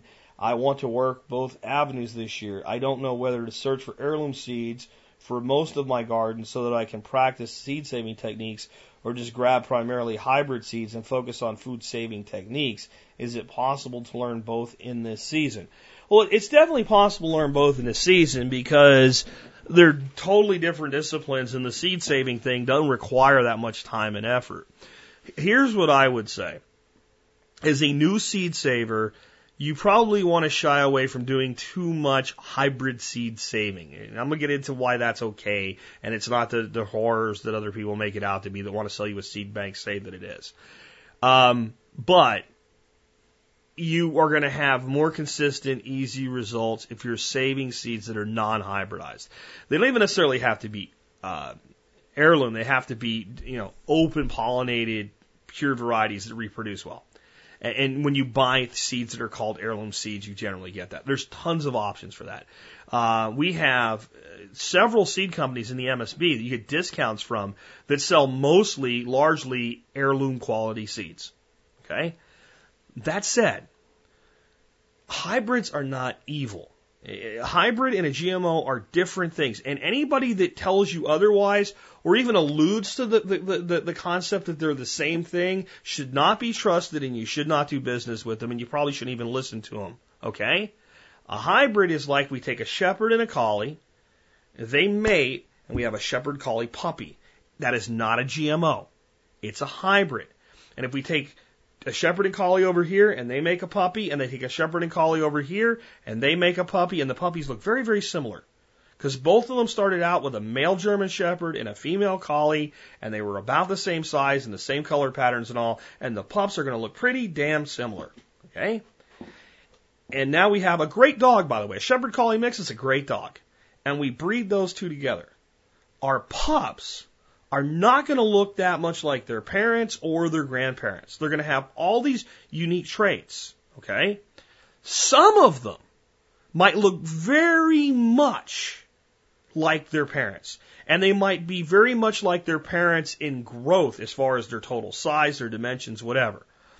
If we do this from a few different generations so that we, we keep some, you know, outside blood so we're not doing too much inbreeding, and we take only those puppies that really kind of look like their parents and we pair them up and breed them, we're going to start getting a stabilized new type of dog.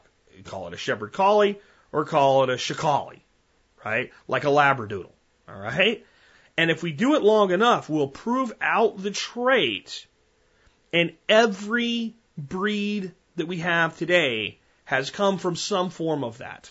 Selective breeding. That's not genetically modifying the organism. It's selective breeding. They're different. That's what hybrid seeds are. A hybrid seed is we take a variety of a tomato and another variety of tomato. We, we let them cross pollinate. They create what's called the F1 generation, the first cross. And we take that seed and we plant it and it, it generally has something we call hybrid vigor.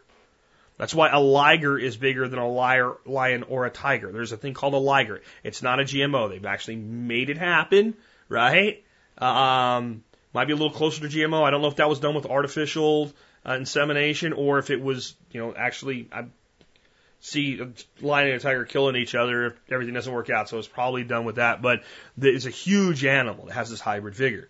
So that tomato might be very big or very rot resistant or very resistant to blossom end rot or something like that. If we plant only that variety of tomato, let's say something, a well known, highly resold hybrid variety like celebrity, if I planted nothing but celebrity, so I know that all of my cross pollination is from one celebrity to another, and I save my celebrity tomatoes, and I plant that seed in the ground, it is gonna grow a tomato plant. And it might look very much like the plant that I grew last year. Will it produce a lot of tomatoes? Will the tomatoes be something I want to produce? I don't know. I have to grow it and wait and see. Okay? And that's why, as a new person, a small time gardener that doesn't have a lot of land and cultivation, it's generally not the best idea because you're going to have probably one out of seven to ten plants that produces something either like the parent or something that you really like. Okay? And then what I have to do, once I've identified those plants, I create controlled cross pollination of those plants. This is I can get a little further in the first year. I can manually cross pollinate the ones that are doing what I want and get seed that I have known parental lineage from in that season. Because it's not just that this plant produced what I want, I've manually made sure it went with another plant that I liked. Okay? Now, I can take that seed and plant it again. Now I might be more in the lines of getting, you know, five and ten plants. And generally, after seven generations of that, I will have stabilized either the hybrid itself, so I now have a, a, a celebrity that's become an heirloom itself, or I've created a new thing. And it's fun and exciting and we can do it. And the, the concept of not saving hybrid seed is, is a huge mistake because almost every seed we save has some hybridization in it unless we're the only person growing one variety of tomatoes for, you know, hundreds and hundreds of square feet. Okay? So we just get more consistent, easier results with heirlooms. And all we have to do is follow basic distance separations and some little techniques and we can do that. So what I would actually say is everybody wants to get in this because they think the world's going to end and I need to be able to save my seeds before the world ends. Not going to happen. Not going to happen. Not going to happen. Don't buy a tube of seeds and bury them in the ground. Don't freak out. And most seeds, if stored in cool, dry places, okay, not necessarily vacuum sealed, but not with a lot of air exchange, will keep for many seasons. And seeds in general are not that expensive. And you can buy two packs of seeds and probably use half a pack this year, half a pack next year, half a pack the year after that, and half a pack the year after. You got four years.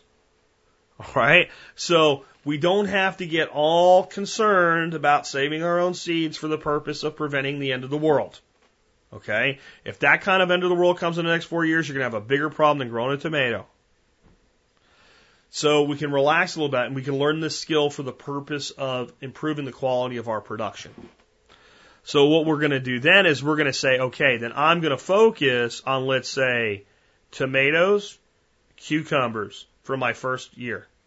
I'm going to have only one variety cucumber, one variety tomato. I'm going to do my very best to cultivate the hell out of them. I'm going to pay attention to them.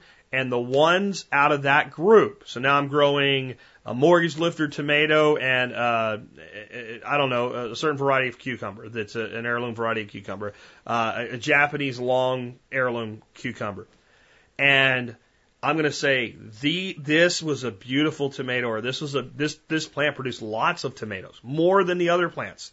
I'm going to pick a, the nicest fruits from there, and I'm going to save those seeds and maybe and just do one or two your first year, and then food preserving is a totally different thing. You can learn that all you want because you're only take. I mean, if you think about if you picked ten tomatoes that you're going to save seed from, and go through the process of mushing them up and soaking them in water, and you can look up how to do that you got more seed out of those 10 tomatoes than you know what to do with.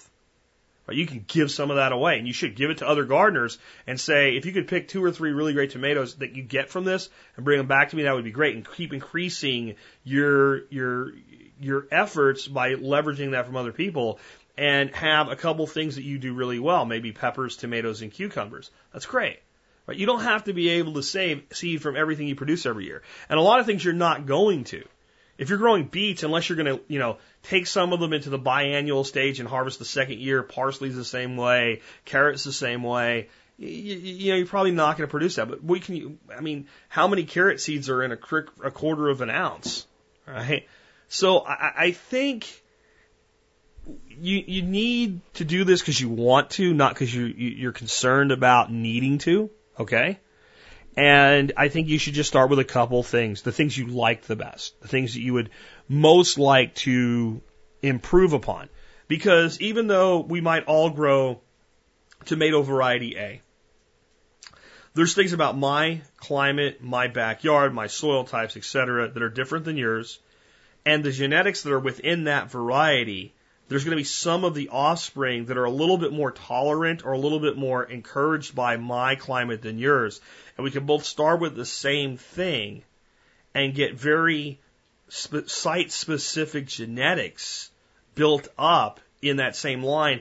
And in five seasons from now, it's they still both look like variety A. They basically taste like variety A.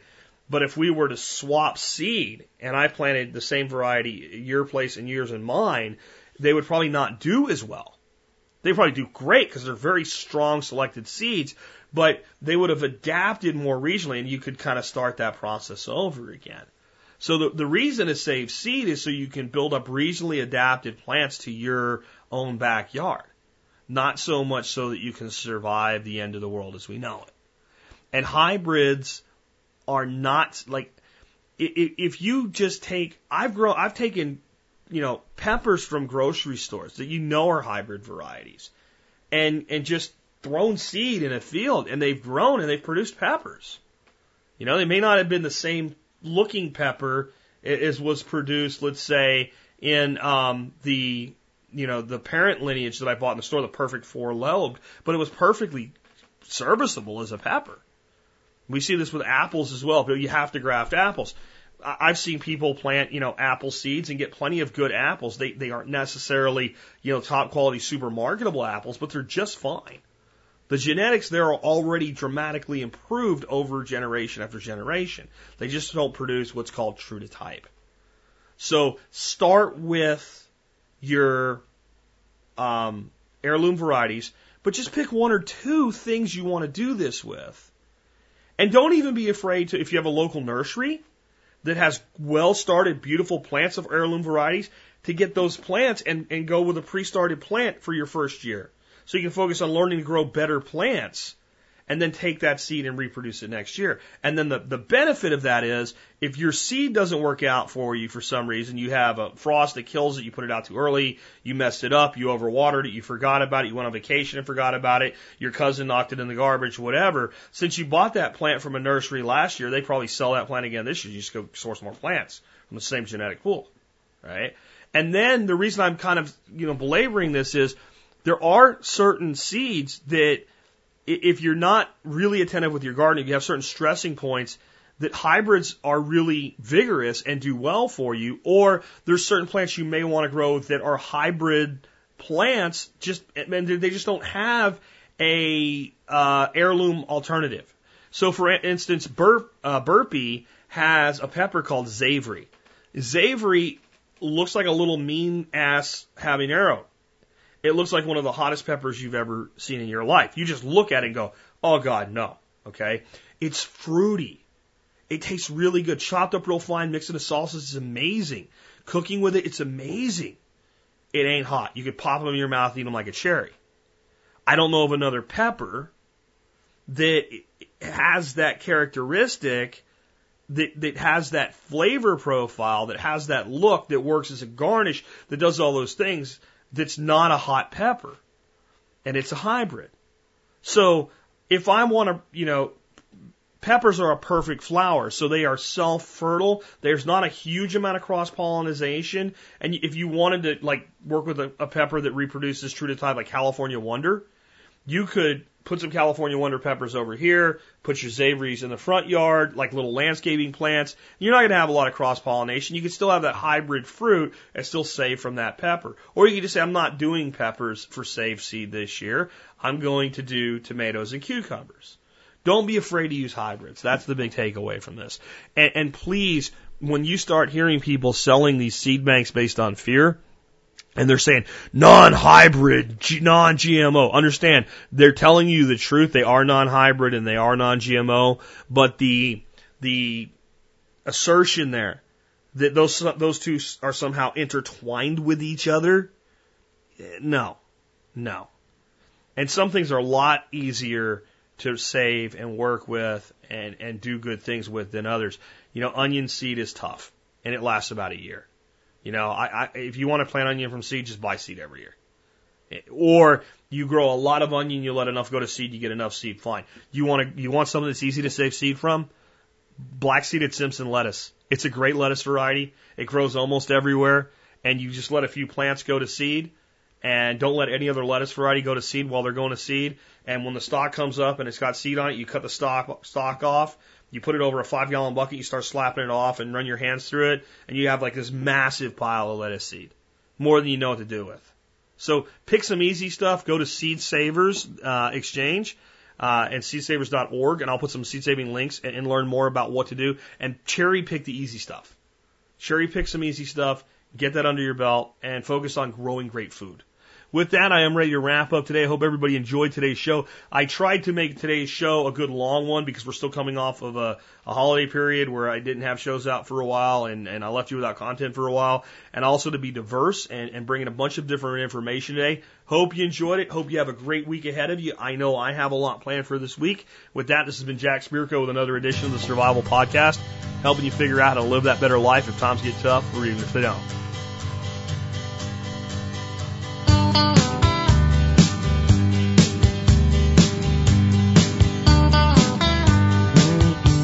They sent us home to watch the show coming on the little screen.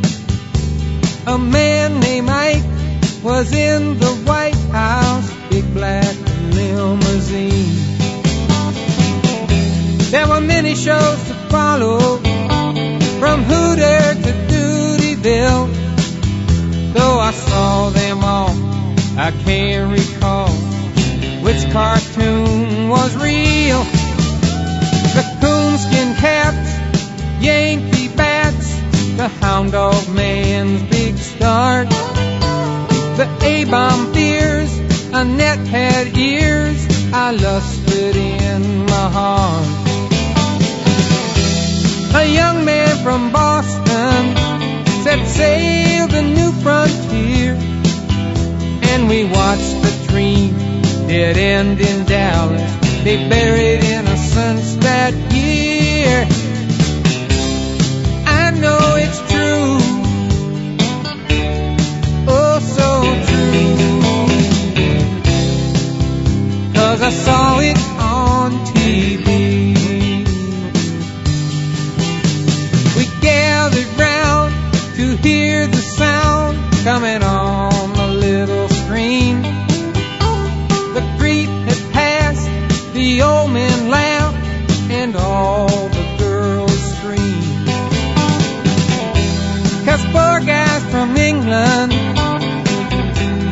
Us all by the hand. It was time to laugh, time to sing, time to join the band. But all too soon we hit the moon and covered up the sky. They built their bombs and aimed their guns, and still I don't know why. The domino tumbled business roared. Every night at six, they showed the pictures and counted up the score.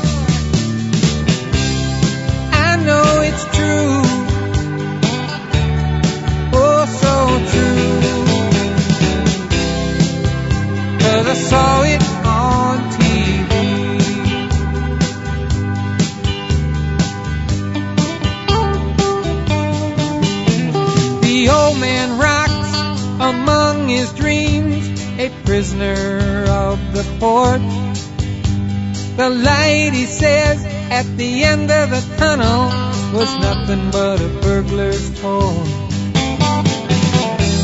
And them that was caught in the cover are all rich and free, but they chained my mind to an endless tomb when they took my only son from me. I know it's true. Oh, so true. Cause I saw it on TV.